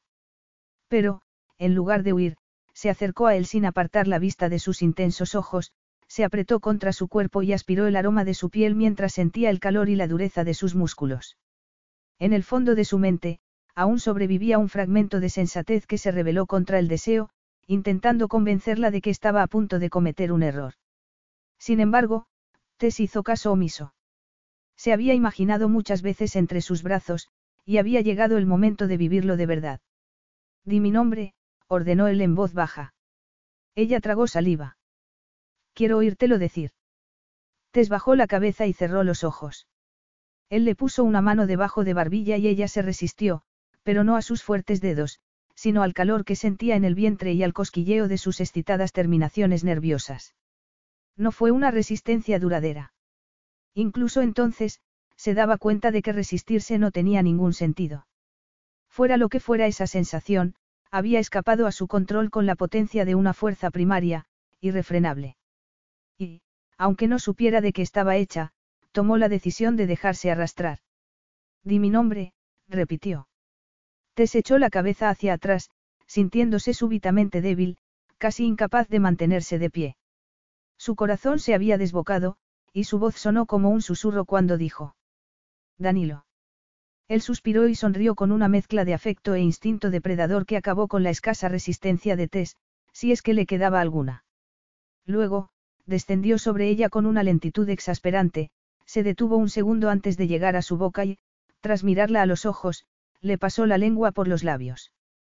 Tess gimió cuando la paulatina y sensual posesión perdió la delicadeza y se convirtió en un beso hambriento y salvaje que la sorprendió por completo, porque nunca había vivido nada parecido. De hecho, estaba tan fuera de sí que no fue consciente de que retrocedían hasta que notó una pared contra los hombros. Sin dejar de besarla, Danilo le pasó las manos por el cuerpo y las cerró sobre sus nalgas. Tess se arqueó instintivamente, y entró en contacto con su erección. Danilo dijo algo que ella no entendió, pero el sonido de su voz rompió la magia del deseo y reavivó los miedos de Tess, que soltó un grito ahogado. Si seguían por ese camino, harían el amor. Si no se detenían, acabarían en la cama. Y estaban a punto de cruzar la línea de los hechos consumados. No, todavía no. Tess sacó fuerzas de flaqueza, le puso las manos en el pecho y lo empujó con suavidad. Tras unos segundos de desconcierto, Danilo la soltó y se apartó un poco. Ella se sentía tan débil que, si no hubiera sido porque estaba apoyada en la pared, se habría tenido que sentar en el suelo. Tienes razón. No es el lugar adecuado, dijo él. Ni el momento. Danilo pensó que se había equivocado radicalmente de estrategia al intentar mantener las distancias con Tess. Era como impedir el incendio de un bosque con un simple cubo de agua. Si quería sobrevivir, tenía que dar tiempo al tiempo y esperar a que el fuego se extinguiera por sí mismo, cuando ya no tuviera nada que quemar. Pero debía ser paciente. En cuanto a Tess, se sentía tan avergonzada como liberada. Avergonzada, porque se había dejado dominar por los temores que la acompañaban desde la adolescencia, cuando el novio de su madre intentó abusar de ella, y liberada, porque había iniciado el proceso que rompería sus cadenas, perder la virginidad. Iba a hacer el amor con el hombre más sexy del mundo. Y, si al final le rompía el corazón, que se lo rompiera. Lo demás carecía de importancia. Muy bien, estoy dispuesto a esperar, continuó Danilo. Pero deja de mirarme con ojos hambrientos, porque, si insistes, no me podré controlar. Danilo respiró hondo y se pasó una mano por el pelo. Estaba claramente alterado, aunque se tranquilizó con tanta rapidez que volvió a ser el de siempre al cabo de unos segundos. Si alguien los hubiera visto, habría llegado a la conclusión de que se habían cruzado por casualidad y no habían hecho nada más íntimo que darse los buenos días. Capítulo 9. Bueno, ¿qué te parece? Te esparpadeó. ¿A qué te refieres? ¿No has oído nada de lo que he dicho? Preguntó Natalia. Yo. Hoy estás muy rara, comentó con desconfianza. No dejas de sonreír. ¿En serio? Es por el tipo que se te acercó en el bar. Vi que te daba su número de teléfono. Y te envidié, porque está como un tren. Tess, que había olvidado el suceso, sonrió y adoptó un aire misterioso. Puede ser, contestó.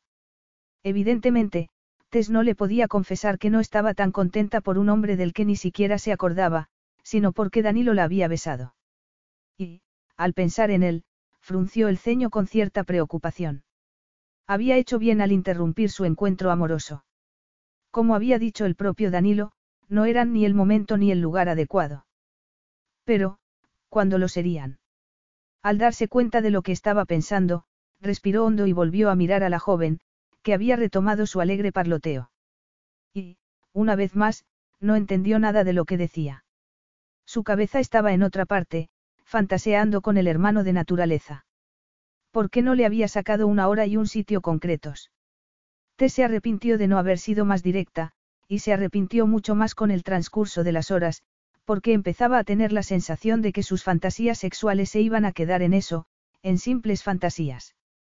Danilo no estaba en el palazzo cuando volvieron por la tarde, y tampoco se presentó a una cena que resultó una pesadilla para ella. Franco se puso a bromear sobre la ausencia de Danilo, y dijo que sus compromisos laborales se reducían a alguna rubia de metro ochenta con tacones de aguja, lo cual condenó a Tess a un ataque de celos. De hecho, se negó a ver una película de Hitchcock porque no soportaba la idea de ver a una rubia seductora. Se sentía completamente idiota. Por fin, después de muchas dudas, había decidido hacer el amor con un hombre. Y ahora resultaba que ese hombre había perdido el interés y se había marchado con otra. Cuando terminaron de cenar, T se retiró a su suite y abrió el grifo de la enorme bañera con intención de relajarse un rato. Momentos más tarde, llamaron a la puerta. Espera un momento. Gritó. Tess cerró el grifo por miedo a que el agua se saliera, se filtrara por las baldosas y destrozara algún fresco del piso inferior. Luego, salió del cuarto de baño y abrió la puerta pensando que sería alguna de las doncellas del palazzo, pero se encontró ante Danilo. Su corazón se aceleró al instante. Era una locura, pero habría hecho el amor con él donde fuera y como fuera. Danilo le ofreció una mano, que ella aceptó. Y, a continuación, se la llevó de la suite. ¿A dónde vamos? preguntó. A un lugar donde podremos estar a solas. ¿Y qué lugar es ese? Mi habitación, por supuesto. Las estancias de Danilo estaban en el ala norte del palacio. Te sentía curiosidad por ellas, porque no las había visto nunca, pero, cuando entraron, no tuvo el menor deseo de estudiar la decoración. Danilo era la única obra de arte que le interesaba, así que se dejó llevar y admiró la inclinación de su cabeza, la recta línea de su espalda y la fuerte musculatura de sus piernas, embutidas en unos elegantes pantalones de lino. Hasta que el clic de la llave de la puerta rompió su concentración. Había echado el cerrojo, y eso solo podía significar una cosa, que había llegado el momento esperado, que iban a hacer el amor. Entonces, él le soltó la mano y le puso la llave en la palma. ¿Y esto? preguntó, confundida. Es para ti, por si cambias de opinión y quieres irte. Te estragó saliva, pero sacudió la cabeza y le devolvió la llave, entre emocionada por el gesto y asustada. No la necesito, dijo. Estoy donde quiero estar. Seguro. Ella asintió. Seguro. Danilo devolvió la llave a la cerradura y clavó la vista en los ojos ámbar de Tess, que se estremeció de deseo cuando él se apartó lo justo para empezar a desabrocharse los botones de la camisa. Tess no tuvo la valentía necesaria para contemplar la escena, aunque le habría encantado. Sin embargo, su timidez se desvaneció en el preciso instante en que Danilo desabrochó el último botón y se abrió ligeramente la prenda, revelando una sección de su ancho pecho y su liso estómago, cuyo vello desaparecía bajo los pantalones. Excitada, se humedeció los labios con la lengua. Ahora te toca a ti, dijo él. Tess tardó unos segundos en comprender las implicaciones de lo que le había pedido, porque el deseo no la dejaba pensar con claridad. Y, cuando por fin lo comprendió, tuvo miedo. Pero lo deseaba tanto como él, de modo que aceptó el desafío.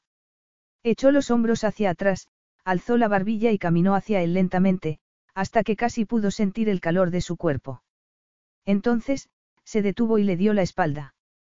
Podía oír la respiración acelerada de Danilo, apenas más ruidosa que los latidos de su propio corazón, una respiración que se entrecortó brevemente cuando ella se llevó las manos al pelo y se lo apartó del cuello, invitándolo. Danilo bajó la cremallera del vestido de seda que llevaba. El suave contacto de sus dedos le arrancó un escalofrío de placer que la dejó sin aire un momento, hasta que encontró las fuerzas necesarias para darse la vuelta. Él la miró a los ojos. Y solo bajó la vista cuando el vestido cayó al suelo. Che dio mi ayuti, le oyó decir. Danilo pensó que no había visto nada tan perfecto en toda su vida. Era increíblemente hermosa. Se había quedado sin más ropa que los zapatos de tacón, unas braguitas minúsculas y un sostén consistente en dos triángulos de una tela traslúcida que no solo dejaba ver los pezones, sino también las oscuras areolas. Le gustaba tanto que no apartó la vista de su cuerpo hasta que ella dio un paso adelante. Al sentirla, le puso las manos en el talle y la besó apasionadamente durante unos minutos interminables. Tess tenía la sensación de que se estaba derritiendo por dentro y, cuando ya no pudo más, saltó lo justo para cerrar las piernas alrededor de su cintura.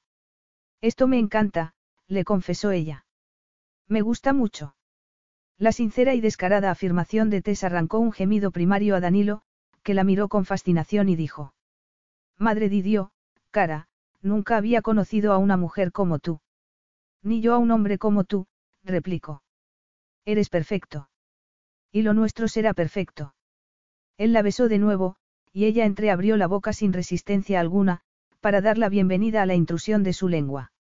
Estuvieron así hasta que las piernas de Danilo entraron en contacto con la cama, momento en el cual se detuvo y la miró a los ojos. Tess era la viva imagen de la tentación. La encontraba tan deseable que casi no podía respirar, y provocaba en él una mezcla de ternura y pasión tan contradictoria como ella misma.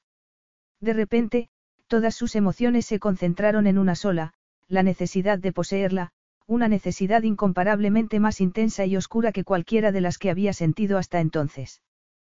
Quería estar dentro de ella. Tenía que estar dentro de ella. Y justo cuando ella estaba a punto de protestar por la detención de sus besos, Danilo se arrodilló y le empezó a quitar los zapatos. Cuando terminó, llevó las manos a sus piernas y se las acarició con una delicadeza que llevó a Tess al borde de la desesperación. Aquello era una tortura. Ya no soportaba la tensión sexual que había acumulado. Oh, por favor. Danilo interpretó bien su ruego. Sabía lo que le estaba pidiendo, y lo deseaba tanto como ella. Pero, en lugar de concedérselo, la tumbó en la cama y le dedicó una mirada tensa y feroz que casi se quedó grabada en sus retinas.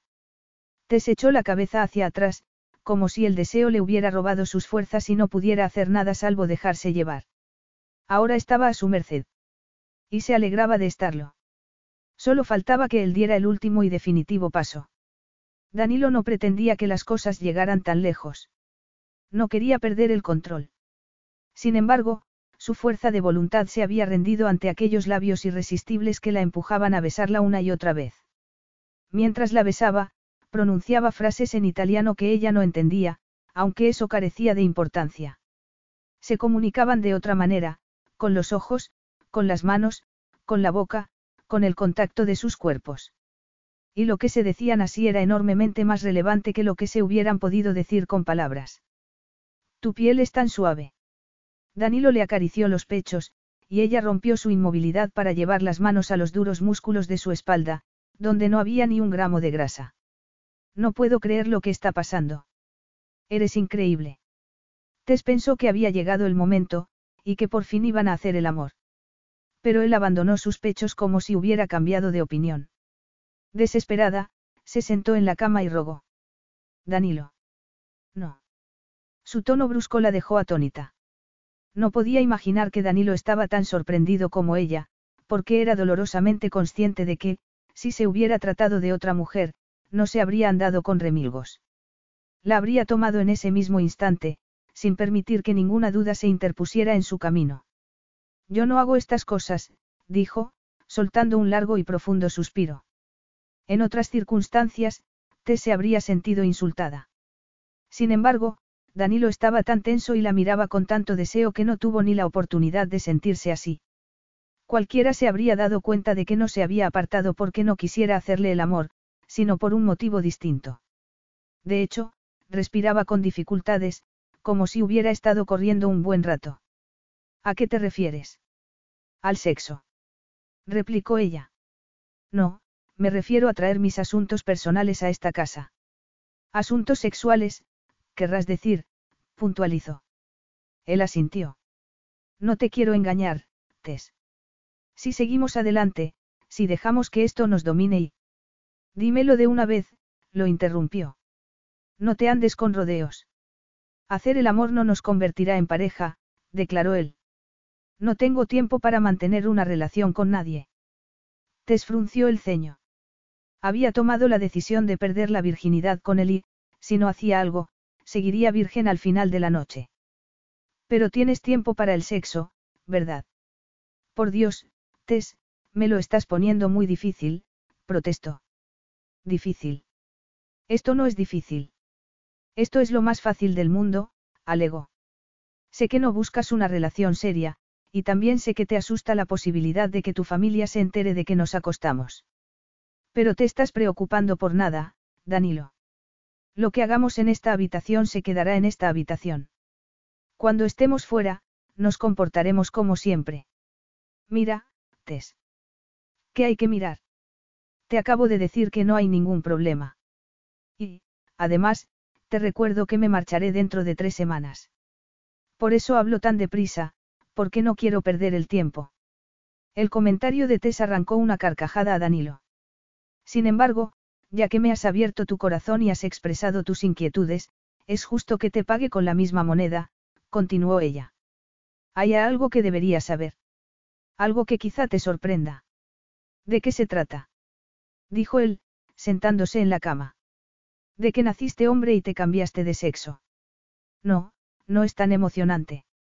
Solo se trata de que soy virgen. Deja de tomarme el pelo. No estoy bromeando. Danilo se puso serio al instante. ¿Eres virgen? Tú. Me temo que sí, contestó. Hace unos años, pasó algo que me dejó marcada. Y, cada vez que estaba a punto de acostarme con un hombre, se interponía en mi camino y lo impedía. ¿Qué pasó? Eso no importa. Lo único que importa es que estoy decidida a afrontar mis temores. Claro que importa, Tess. Ella respiró hondo y le contó toda la historia, con todo lujo de detalles.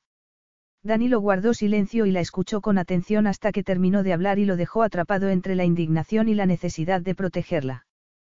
¿Qué dijo tu madre cuando se lo contaste? Mi madre no lo sabe.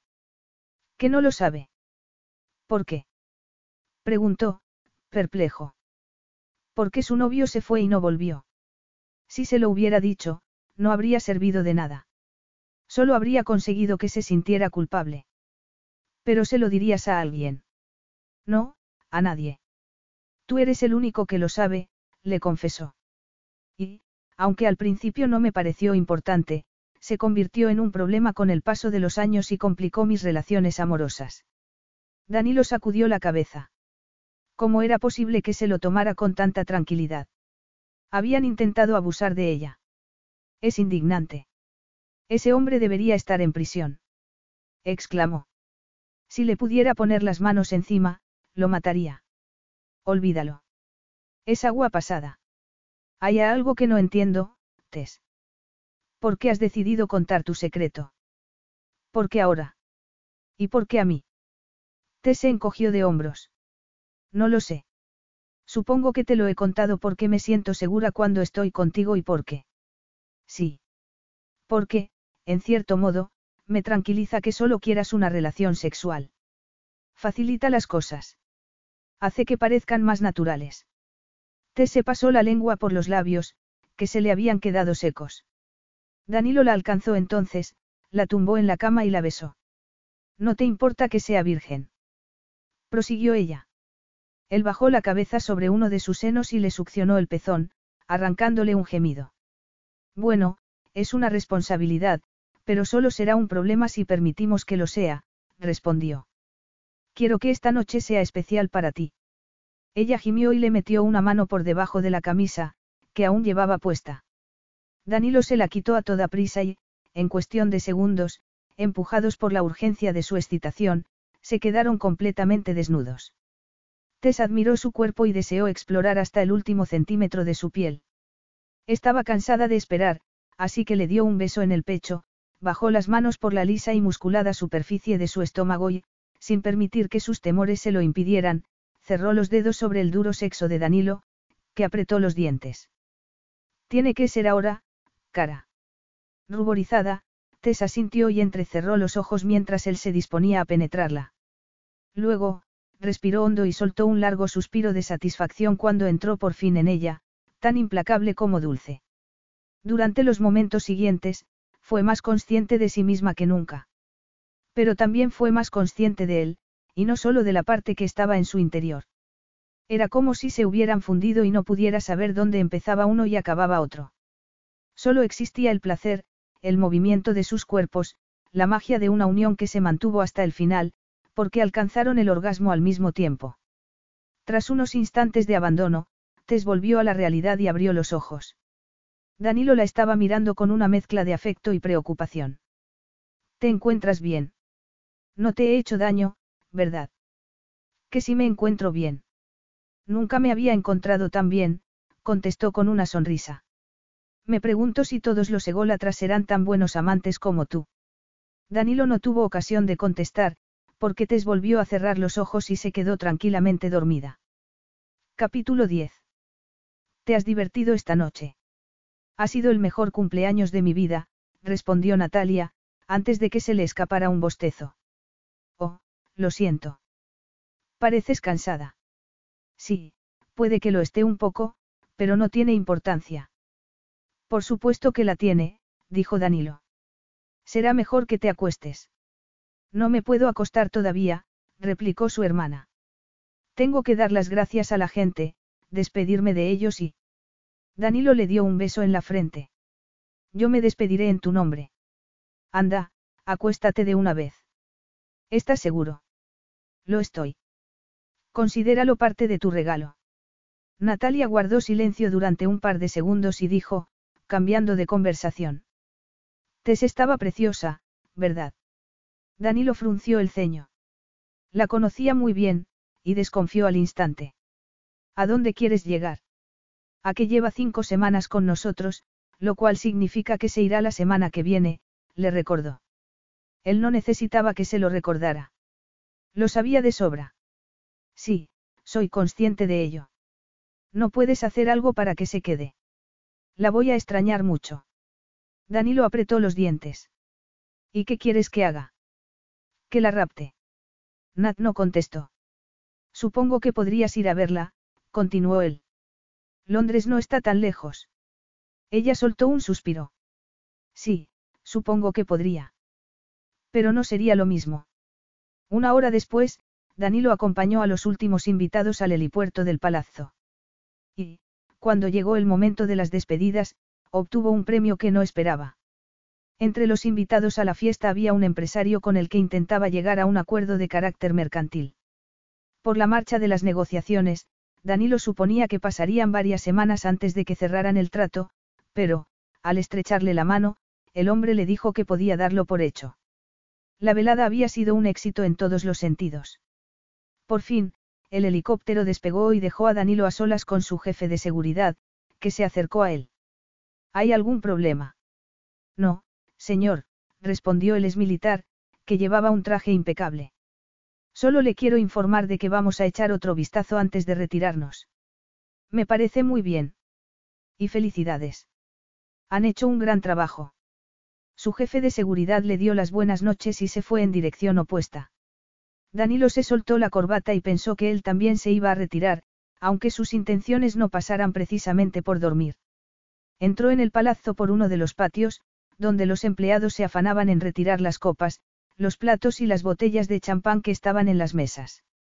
Luego, saludó a los músicos que recogían sus instrumentos en el salón de baile y siguió su camino, pensando en la mujer de sus sueños. La fiesta había tenido algunos momentos frustrantes. Si hubiera hecho lo que le apetecía, no se habría separado de Tess, pero no podía estar constantemente con ella, porque los invitados se habrían dado cuenta de que mantenían algún tipo de relación amorosa. Sin embargo, el corazón se le encogía cada vez que Tess bailaba con otro hombre y, al final, no tuvo más remedio que afrontar lo evidente, que estaba celoso. Se había engañado a sí mismo al fingir que no le importaba lo que hiciera. La quería con él, debajo de él, encima de él, a su lado. La deseaba con locura, y particularmente aquella noche, porque estaba preciosa con el vestido verde que había elegido. Pero, no quería nada más. Solo quería su cuerpo. Danilo no supo qué pensar. Toda su vida giraba alrededor de Natalia desde el accidente que la había dejado en una silla de ruedas. Y no había sido una decisión completamente altruista por su parte. Le ofrecía la posibilidad de espiar lo que él consideraba un pecado, y de espiarlo mediante el sufrimiento, aunque fuera consciente de que nunca llegaría a sufrir tanto como su pobre hermana. Desde luego, su sacrificio no incluía la abstinencia sexual, a fin de cuentas, necesitaba una válvula de escape para soportar una vida llena de obligaciones. Pero hasta el sexo hacía que se sintiera culpable, porque lo dejaba con la sensación de que su supuesta nobleza no era más que una mentira moralmente útil, una forma de dejar de verse a sí mismo como un canalla egoísta y sin escrúpulos. Por desgracia, Tess no se parecía nada a las mujeres con las que se había acostado hasta entonces. Le gustaba demasiado, y siempre había sido consciente de que eso podía complicar las cosas. Pero se sentía a salvo porque sabía que volvería a Inglaterra en algún momento y que el problema desaparecería con su ausencia. Y no estaba a salvo. No lo estaba en absoluto. Mientras rememoraba la fiesta de cumpleaños de Nat, cayó en la cuenta de que Tess se habría llevado una impresión tan lamentable como falsa. La había tratado con frialdad, como si se avergonzara de ella. No se había molestado ni en presentarle a sus amigos. Pero, como tantas veces, las apariencias engañaban, no sentía vergüenza de ella, sino de sí mismo. Se habría enamorado de Tess Jones. Danilo se puso tan nervioso que estuvo a punto de chocar con un camarero que llevaba una bandeja. Y, al detenerse allí, en mitad del confeti y los desperdicios de la velada, vio que Tess estaba con el pianista, un joven de ojos azules que había tenido una cohorte de admiradoras durante toda la noche. Celoso, cruzó la sala en cuestión de segundos, pasó un brazo alrededor de la cintura de su amante y se la llevó. Te estaba buscando. Pues estaba aquí, respondió. Se han ido todos. Danilo la miró a los ojos y supo que estaba dolida con él, aunque intentara disimularlo. Tal como imaginaba, había notado su frialdad y la había malinterpretado. Pero aún podía arreglar las cosas. No todos, dijo. Nosotros seguimos aquí, cara. Y acabo de darme cuenta de que no hemos bailado juntos ni una sola vez. Danilo hizo un gesto al pianista, que asintió y empezó a tocar. Luego, se giró hacia ella y preguntó. ¿Me concedes este baile? Ella dudó y retrocedió un poco. ¿Te pasa algo?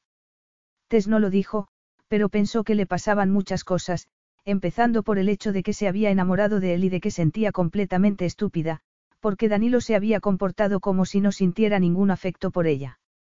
No, no me pasa nada, mintió, intentando mantener el aplomo. Es que bailo muy mal, y no querría pisar tus elegantes zapatos. Písame tanto como quieras. Será un precio barato a cambio de disfrutar de tu compañía, le susurró al oído. La combinación del romántico comentario y el aliento de Danilo en la oreja le arrancó un estremecimiento de placer. Tess apoyó la cara en su pecho, cerró los ojos y se dejó llevar. Segundos más tarde, tenía la sensación de que el mundo se había desvanecido y de que solo quedaban ellos. Fue un momento perfecto, hasta para los empleados que limpiaban el palacio. El joven pianista era un virtuoso que estaba destinado a ser un intérprete de talla internacional, y todos dejaron momentáneamente sus labores para acercarse a él y disfrutar de su talento mientras Danilo y Tess daban vueltas y más vueltas por la sala. Al cabo de unos minutos, Tess dijo. Ya no está tocando. Lo sé. La gente nos mira. Pues que nos mire. Tess no protestó más. Se habían quedado sin música, pero la seguía oyendo en su imaginación, y se preguntó si él también la oía. De repente, Danilo la llevó al patio exterior y se detuvo. El lugar estaba completamente desierto. Los criados se habían llevado las mesas, y todo se había sumido en un silencio de formas bañadas por la luz de la luna. Me temo que debo dejarte unos minutos, dijo él. Nat tenía jaqueca, y quiero saber si está mejor. Pero después. Ella tragó saliva.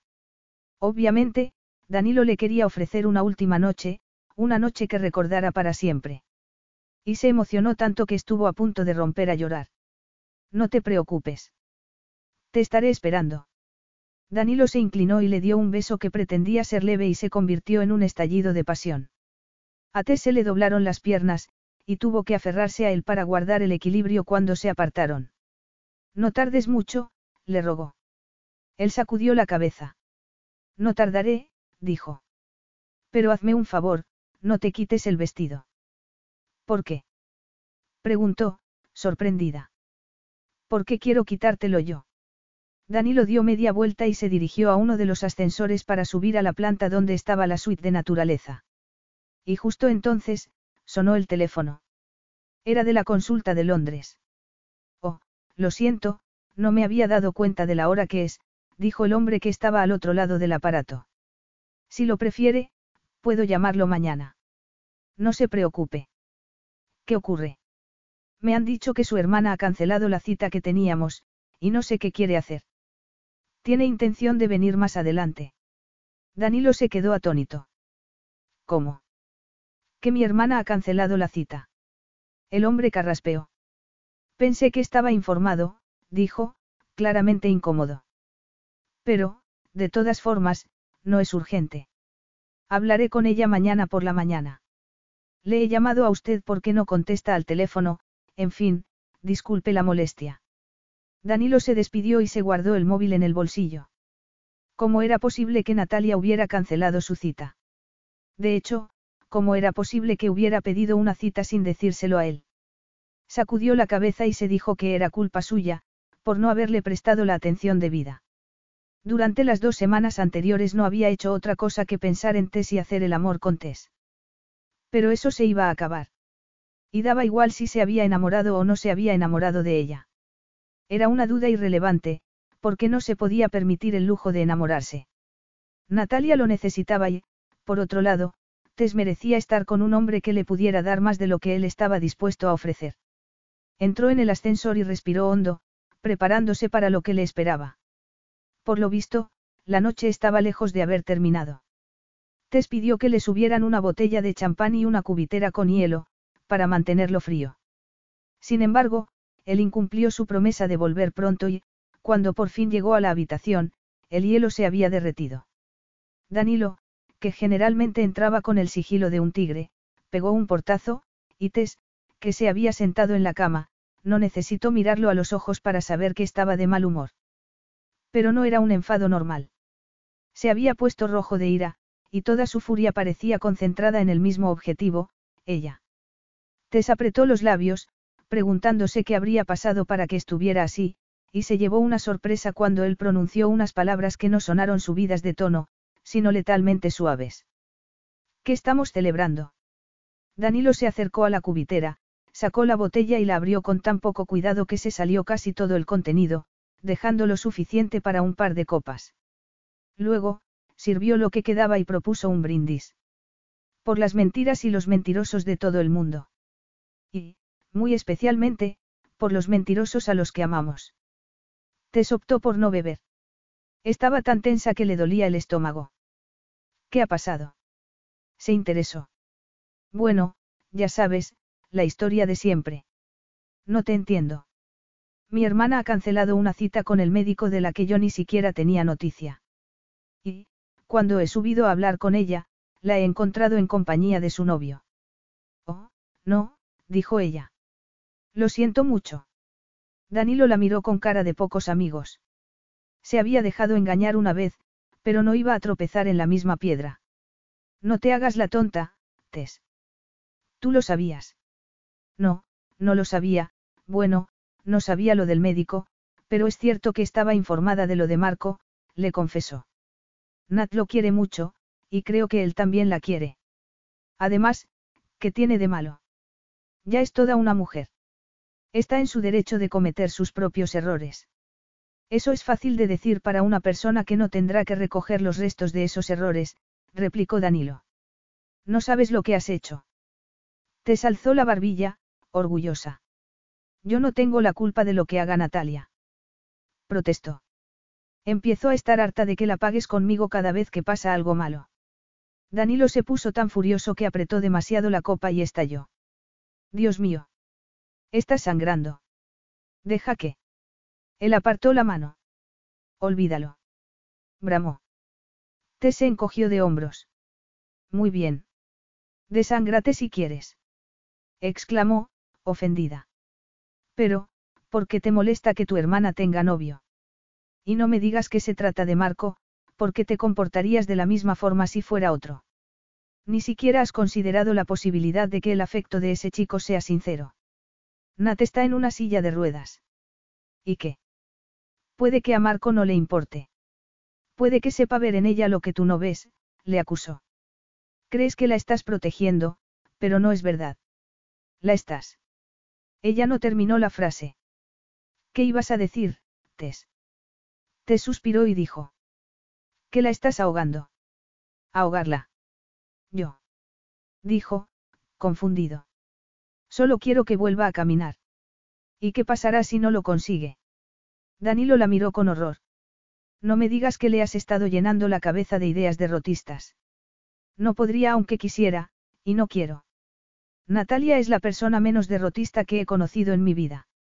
Es una chica fuerte y llena de coraje, una chica tan obstinada como tú, que no se deja influir por nadie. ¿Desde cuándo lo sabes? Lo de Marco. ¿Qué importancia tiene eso? Toda la del mundo, teniendo en cuenta que te has estado divirtiendo a mi costa. Te esparpadeó. Eso es terriblemente injusto, Danilo. No me he estado divirtiendo. Hablas como si fueras víctima de una confabulación, pero te aseguro que no tengo nada que ver en el asunto. Lo descubrí por pura casualidad, ¿cuándo? Sabías que yo estaba en contra, la interrumpió. ¿Y qué podía hacer? Decírmelo. Nat es responsabilidad mía, y tengo la obligación de protegerla. Es lo mínimo que puedo hacer. Al fin y al cabo, está en esa silla por mi culpa. Te se quedó boquiabierta. Por tu culpa. Fue un accidente de tráfico, Danilo. ¿Y tú no estabas allí? No, claro que no. Estaba en la cama, con una mujer. Ella suspiró. Oh, Dios mío, ahora lo entiendo todo. Había quedado en reunirme con ellos, pero me hicieron una oferta más interesante y la acepté. Danilo soltó una carcajada amarga. Si hubiera estado con mi familia, habría conducido yo. Y quién sabe, puede que los hubiera salvado, yo era mucho más joven que mi padre, y mis reflejos también lo eran. Tess guardó silencio, súbitamente emocionada. Él se pasó una mano por el pelo y la miró a los ojos. Rompí una promesa por acostarme con una mujer cuyo nombre ni siquiera recuerdo. Pero no volveré a cometer el mismo error. Le prometí a Natalia que volvería a caminar, y puedes estar segura de que nada ni nadie impedirá que camine. Tess se levantó de la cama y caminó hacia él, descalza. Aún llevaba el vestido de seda verde y, al ver que una de las tiras se le había bajado, Danilo apartó la vista de sus ojos y la clavó en su hombro. Así que no se trata de Natalia, sino de ti, de tu sentimiento de culpabilidad y de tu búsqueda de la redención, afirmó ella. Pero no es justo que te sientas culpable. Fue un accidente, algo completamente fortuito. Si hubieras estado en ese coche, podrías haber terminado como tu hermana, en una silla de ruedas. O peor aún. No hay nada peor, sentenció, sombrío. Tess sacudió la cabeza y empezó a recoger sus cosas. ¿Qué estás haciendo? preguntó Danilo. El equipaje, contestó. Me voy. ¿Y sabes por qué? Porque estoy harta de que me culpes de todas las cosas malas que pasan en tu vida y de que solo te preocupen tus sentimientos y necesidades. Puede que nos llevemos bien en la cama, pero no merece la pena. Yo no te culpo de todas las cosas malas que me pasan. Solo te culpo de haber apoyado la relación de Nat con ese chico, replicó, apretando los puños. No eres tonta. Sabes que mi hermana está en una situación muy vulnerable y, a pesar de ello, la has animado a rebelarse contra mí porque te encanta meterte en los asuntos de los demás. Si no hubieras intervenido, no estarían juntos. Discúlpame, pero estaban juntos antes de que yo apareciera. Danilo hizo caso omiso de su comentario, como si careciera de importancia. ¿Sabías que la quería lejos de Marco? Sí, pero las cosas no salen siempre como queremos. Tess cerró la maleta con un movimiento brusco, y él preguntó. ¿Te vas a marchar con ese vestido? Ella se lo quitó sin decir una sola palabra, y él se sintió tan incómodo que le dio la espalda y se cruzó de brazos. Dime una cosa, Danilo, ¿hay alguien que esté a la altura de tus expectativas? Él se giró y la miró.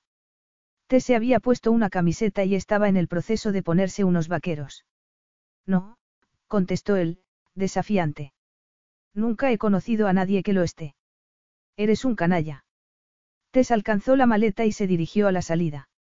Danilo no intentó detenerla. Capítulo 11.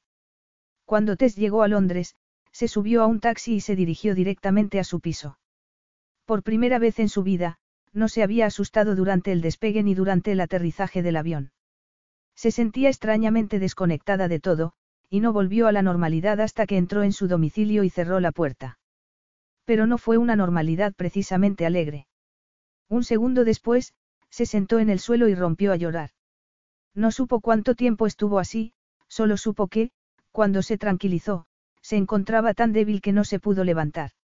Al final, se quedó dormida y se despertó en mitad de la noche, momento en el cual se incorporó y, tras tropezar con la maleta, se fue al dormitorio, se metió en la cama y se quedó dormida otra vez. Esa fue la tónica de las 48 horas siguientes, se despertaba, lloraba un rato y se volvía a dormir. Pero, al tercer día, se miró en el espejo y se preguntó qué estaba haciendo, además de portarse como una estúpida. Tenía 26 años, y toda una vida por delante. Además, la mayoría de las personas que conocía se habían enamorado más de una vez y habían terminado más de una vez con el corazón roto. No se podía decir que su angustia fuera especial, pero estaba convencida de que Danilo lo era, y también lo estaba de que no lo olvidaría nunca. En realidad, la tristeza de Tess no se debía tanto a la ruptura de su relación como al modo en que se había producido. Danilo le había ofrecido un acuerdo puramente sexual, una especie de vacaciones emocionales, y ella lo había aceptado a sabiendas de que no terminaría como los cuentos románticos. Pero no soportaba la idea de que la odiara. Los días posteriores fueron tan grises como los primeros, aunque no tan dramáticos. Había recuperado el apetito, y hasta se atrevió a ir al supermercado para rellenar la despensa, que estaba vacía. A veces, se despertaba de madrugada y ansiaba el contacto de Danilo de un modo casi doloroso. Luego, se preguntaba si volvería a ser la de antes, y se quejaba en silencio por sentir lástima de sí misma. Al cabo de una semana, encontró las fuerzas necesarias para llamar a Fiona sin derrumbarse al oír su voz. Por supuesto, su amiga se interesó por lo ocurrido y, media hora más tarde, se presentó en la casa con una botella de vino y una caja de bombones de chocolate. Son para emborracharnos y engordar, dijo en tono de broma. Tess agradeció el detalle y su compañía, que la sacó de la tristeza durante unas cuantas horas. Fiona le hizo ver que el mal de amores no era eterno, y que volvería a caminar sin esa angustia que le atenazaba el pecho. Al día siguiente, llamó a su madre. Tess esperaba que le diera un sermón sobre la firmeza y la independencia emocional, pero Beth la sorprendió por completo, se mostró increíblemente comprensiva y, por si eso fuera poco, hizo lo mismo que Fiona, presentarse en su casa con intención de animarla. Sin embargo, la receta de su madre no fue de bombones y botellas de vino, sino de panfletos políticos. A Tess le pareció de lo más gracioso, y soltó una carcajada cuando Beth insinuó que repartir panfletos podía ser terapéutico. Y, a decir verdad, lo fue. Tess se alegró mucho cuando empezó el trimestre escolar. El simple hecho de entrar en una clase y ver las caras alegres de los niños bastó para devolverle la esperanza. A fin de cuentas, tenía un trabajo que le gustaba, un trabajo satisfactorio y lleno de desafíos. No iba a llorar en una esquina porque la vida se hubiera portado mal con ella o porque le hubiera quitado algo que nunca había llegado a tener. Como todos los años, la vuelta a las clases fue bastante dura. Era una profesión agotadora, así que no dio importancia al hecho de que estuviera cansada. Pero, al lunes de la semana siguiente, sufrió un mareo tan intenso a última hora de la mañana que se tuvo que sentar con la cabeza entre las piernas. Al ver lo que pasaba, una de sus compañeras llamó a una ambulancia.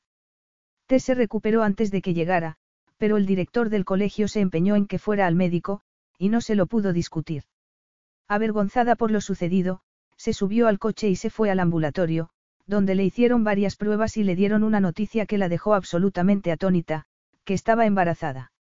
De hecho, estaba tan fuera de sí que, cuando salió del edificio, se puso a caminar como un alma en pena hasta que se dio cuenta de que había olvidado el coche en el aparcamiento. Como ya no estaba lejos de casa, decidió recoger el vehículo a la mañana siguiente y seguir andando. Estaba mareada otra vez. Y fue precisamente su mareo lo que impidió que reconociera a la joven que se le acercó en el portal, cuando se disponía a sacar las llaves. ¿Te ocurre algo, Tess? Tess parpadeó, perpleja. La joven en cuestión era nada más y nada menos que Natalia Rapael, que la miraba con preocupación y una maleta en la mano. ¿Qué estás haciendo aquí, Nat?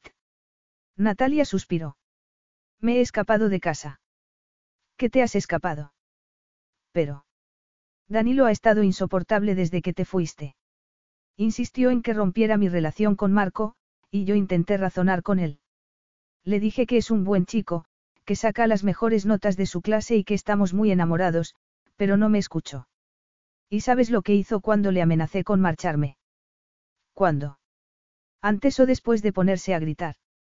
Ironizó Tess. Oh, no gritó. De hecho, no hizo nada. Y yo me fui. Tess la miró con asombro. Insinúas que Danilo no sabe dónde estás. No, no lo sabe.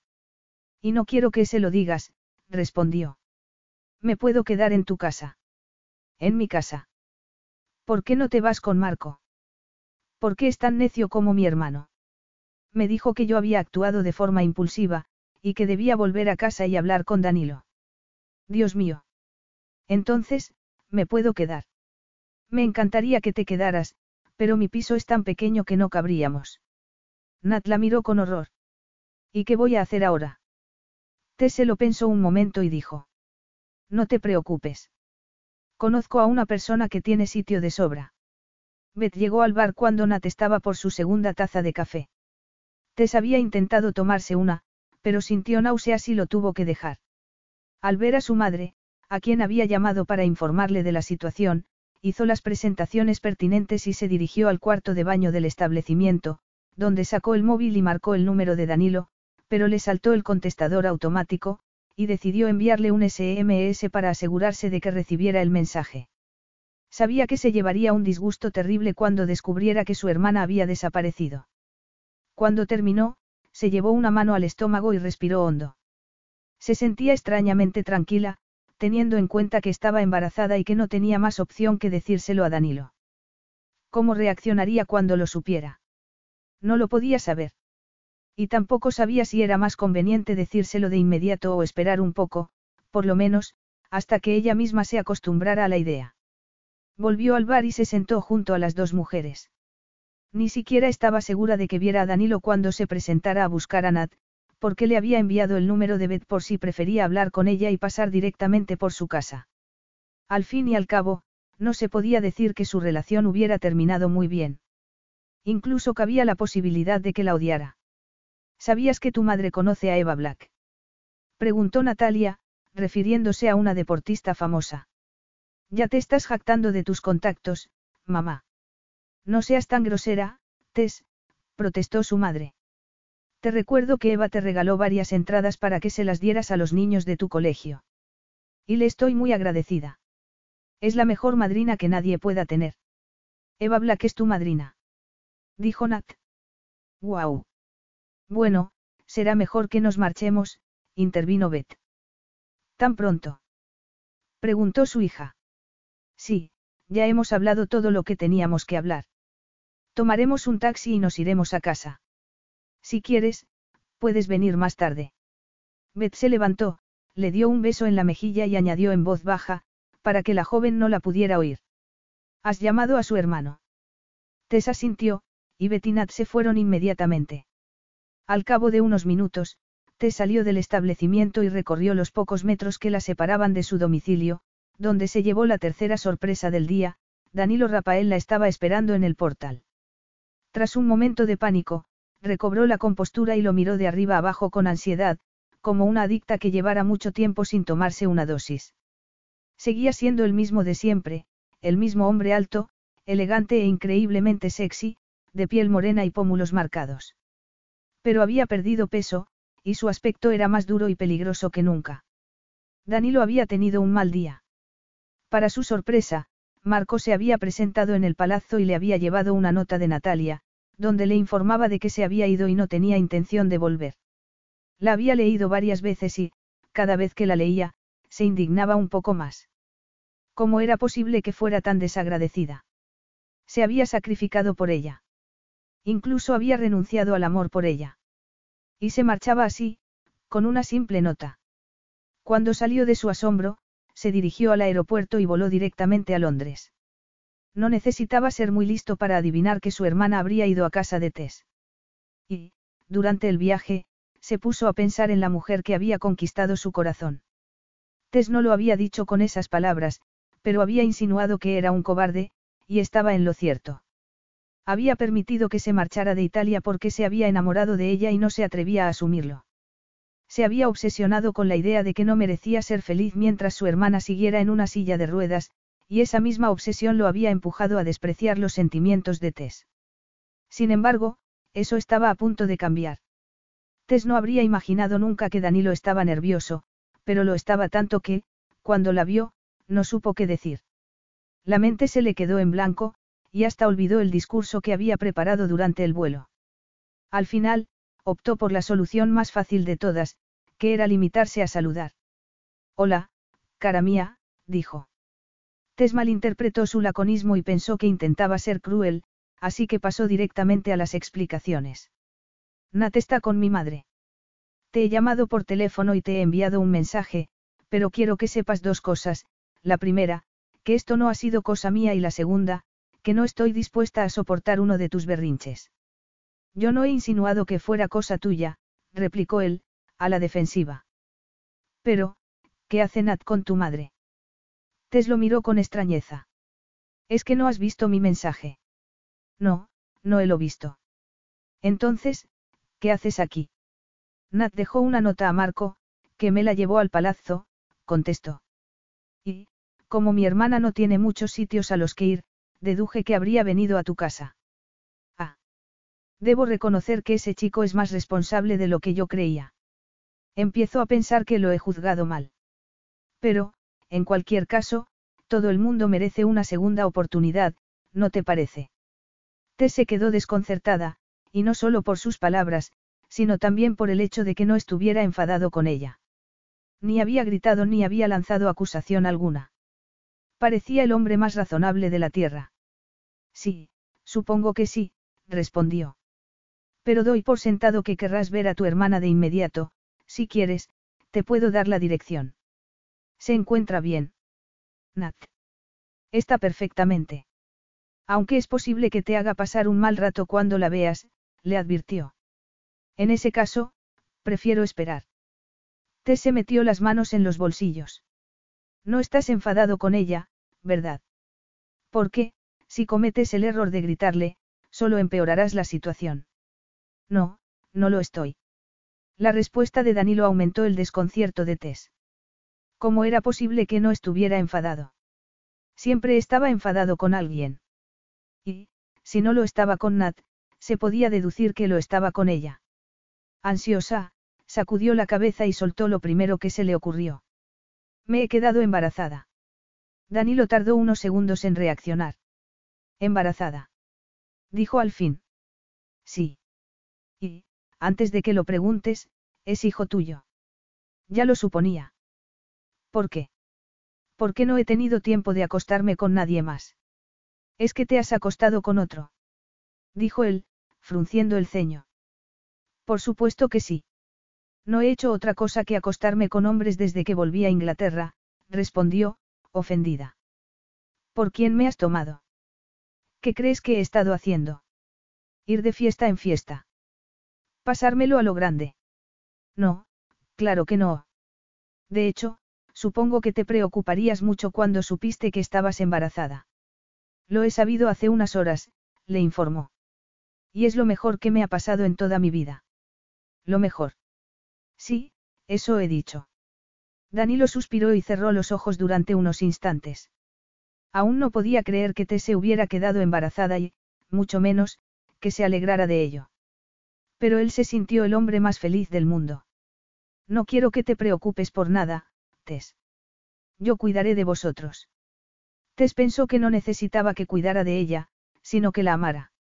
Y, si no la podía amar, no quería su ayuda.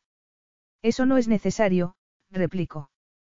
Puede que no lo sea, pero insisto. Ella se pasó una mano por el pelo. Es que no escuchas nunca. ¿Cómo quieres que te lo diga? No te necesito. Bramó. Me parece muy bien, pero yo te necesito a ti. Y ya sabes que soy un egoísta. Te se quedó boquiabierta. ¿Cómo? ¿Qué me necesitas? Él asintió. Sí, como necesito el agua o el oxígeno. Danilo sabía que se había portado como un idiota. Cuando Tess dejó el palazzo, se dedicó a vociferarla y a intentar convencerse de que estaría mejor solo. Nunca había buscado el amor. Nunca lo había querido. Pero el destino tenía otros planes, y no tardó en darse cuenta de que, por mucho que le disgustara, se había enamorado perdidamente de ella. Si hubiera sido por él, se habría subido a un avión y habría ido a buscarla. Solo se contuvo porque la había tratado tan mal que no se podía presentar en su casa y esperar que lo perdonara así como así. Esta vez, haría las cosas bien. Le daría toda la ternura que le había negado hasta entonces. Sería lo que no había sido en ningún momento, un hombre romántico. Durante los días siguientes, se dedicó a organizarlo todo. Reservó un restaurante entero, contrató a uno de los cantantes preferidos de Tess y hasta llamó a un famoso chef neoyorquino para que cruzara el Atlántico y les preparara una cena a la altura de las circunstancias. Pero la fuga de Nat lo había obligado a viajar a Londres antes de lo previsto, y aún no tenía lo más importante, el anillo que había encargado. ¿Qué has dicho? preguntó ella, completamente perpleja. Que estoy enamorado de ti. Te esparpadeó, intentando comprender lo que sucedía. ¿Por qué dices eso? Es por el bebé. Bueno, supongo que el bebé estará en el centro de todo a partir de ahora, pero no tiene nada que ver con él. Lo he dicho porque es verdad. Me he enamorado de ti, y me gustaría que fueras mi esposa, contestó, cada vez más nervioso. Sé que me he portado como un idiota, y que quizá no merezca que me perdones, pero te amo, y estoy dispuesto a cambiar. Los ojos de T se llenaron de lágrimas. Oh, Danilo, dijo ella, llevándose una mano al corazón. ¿Me perdonas entonces?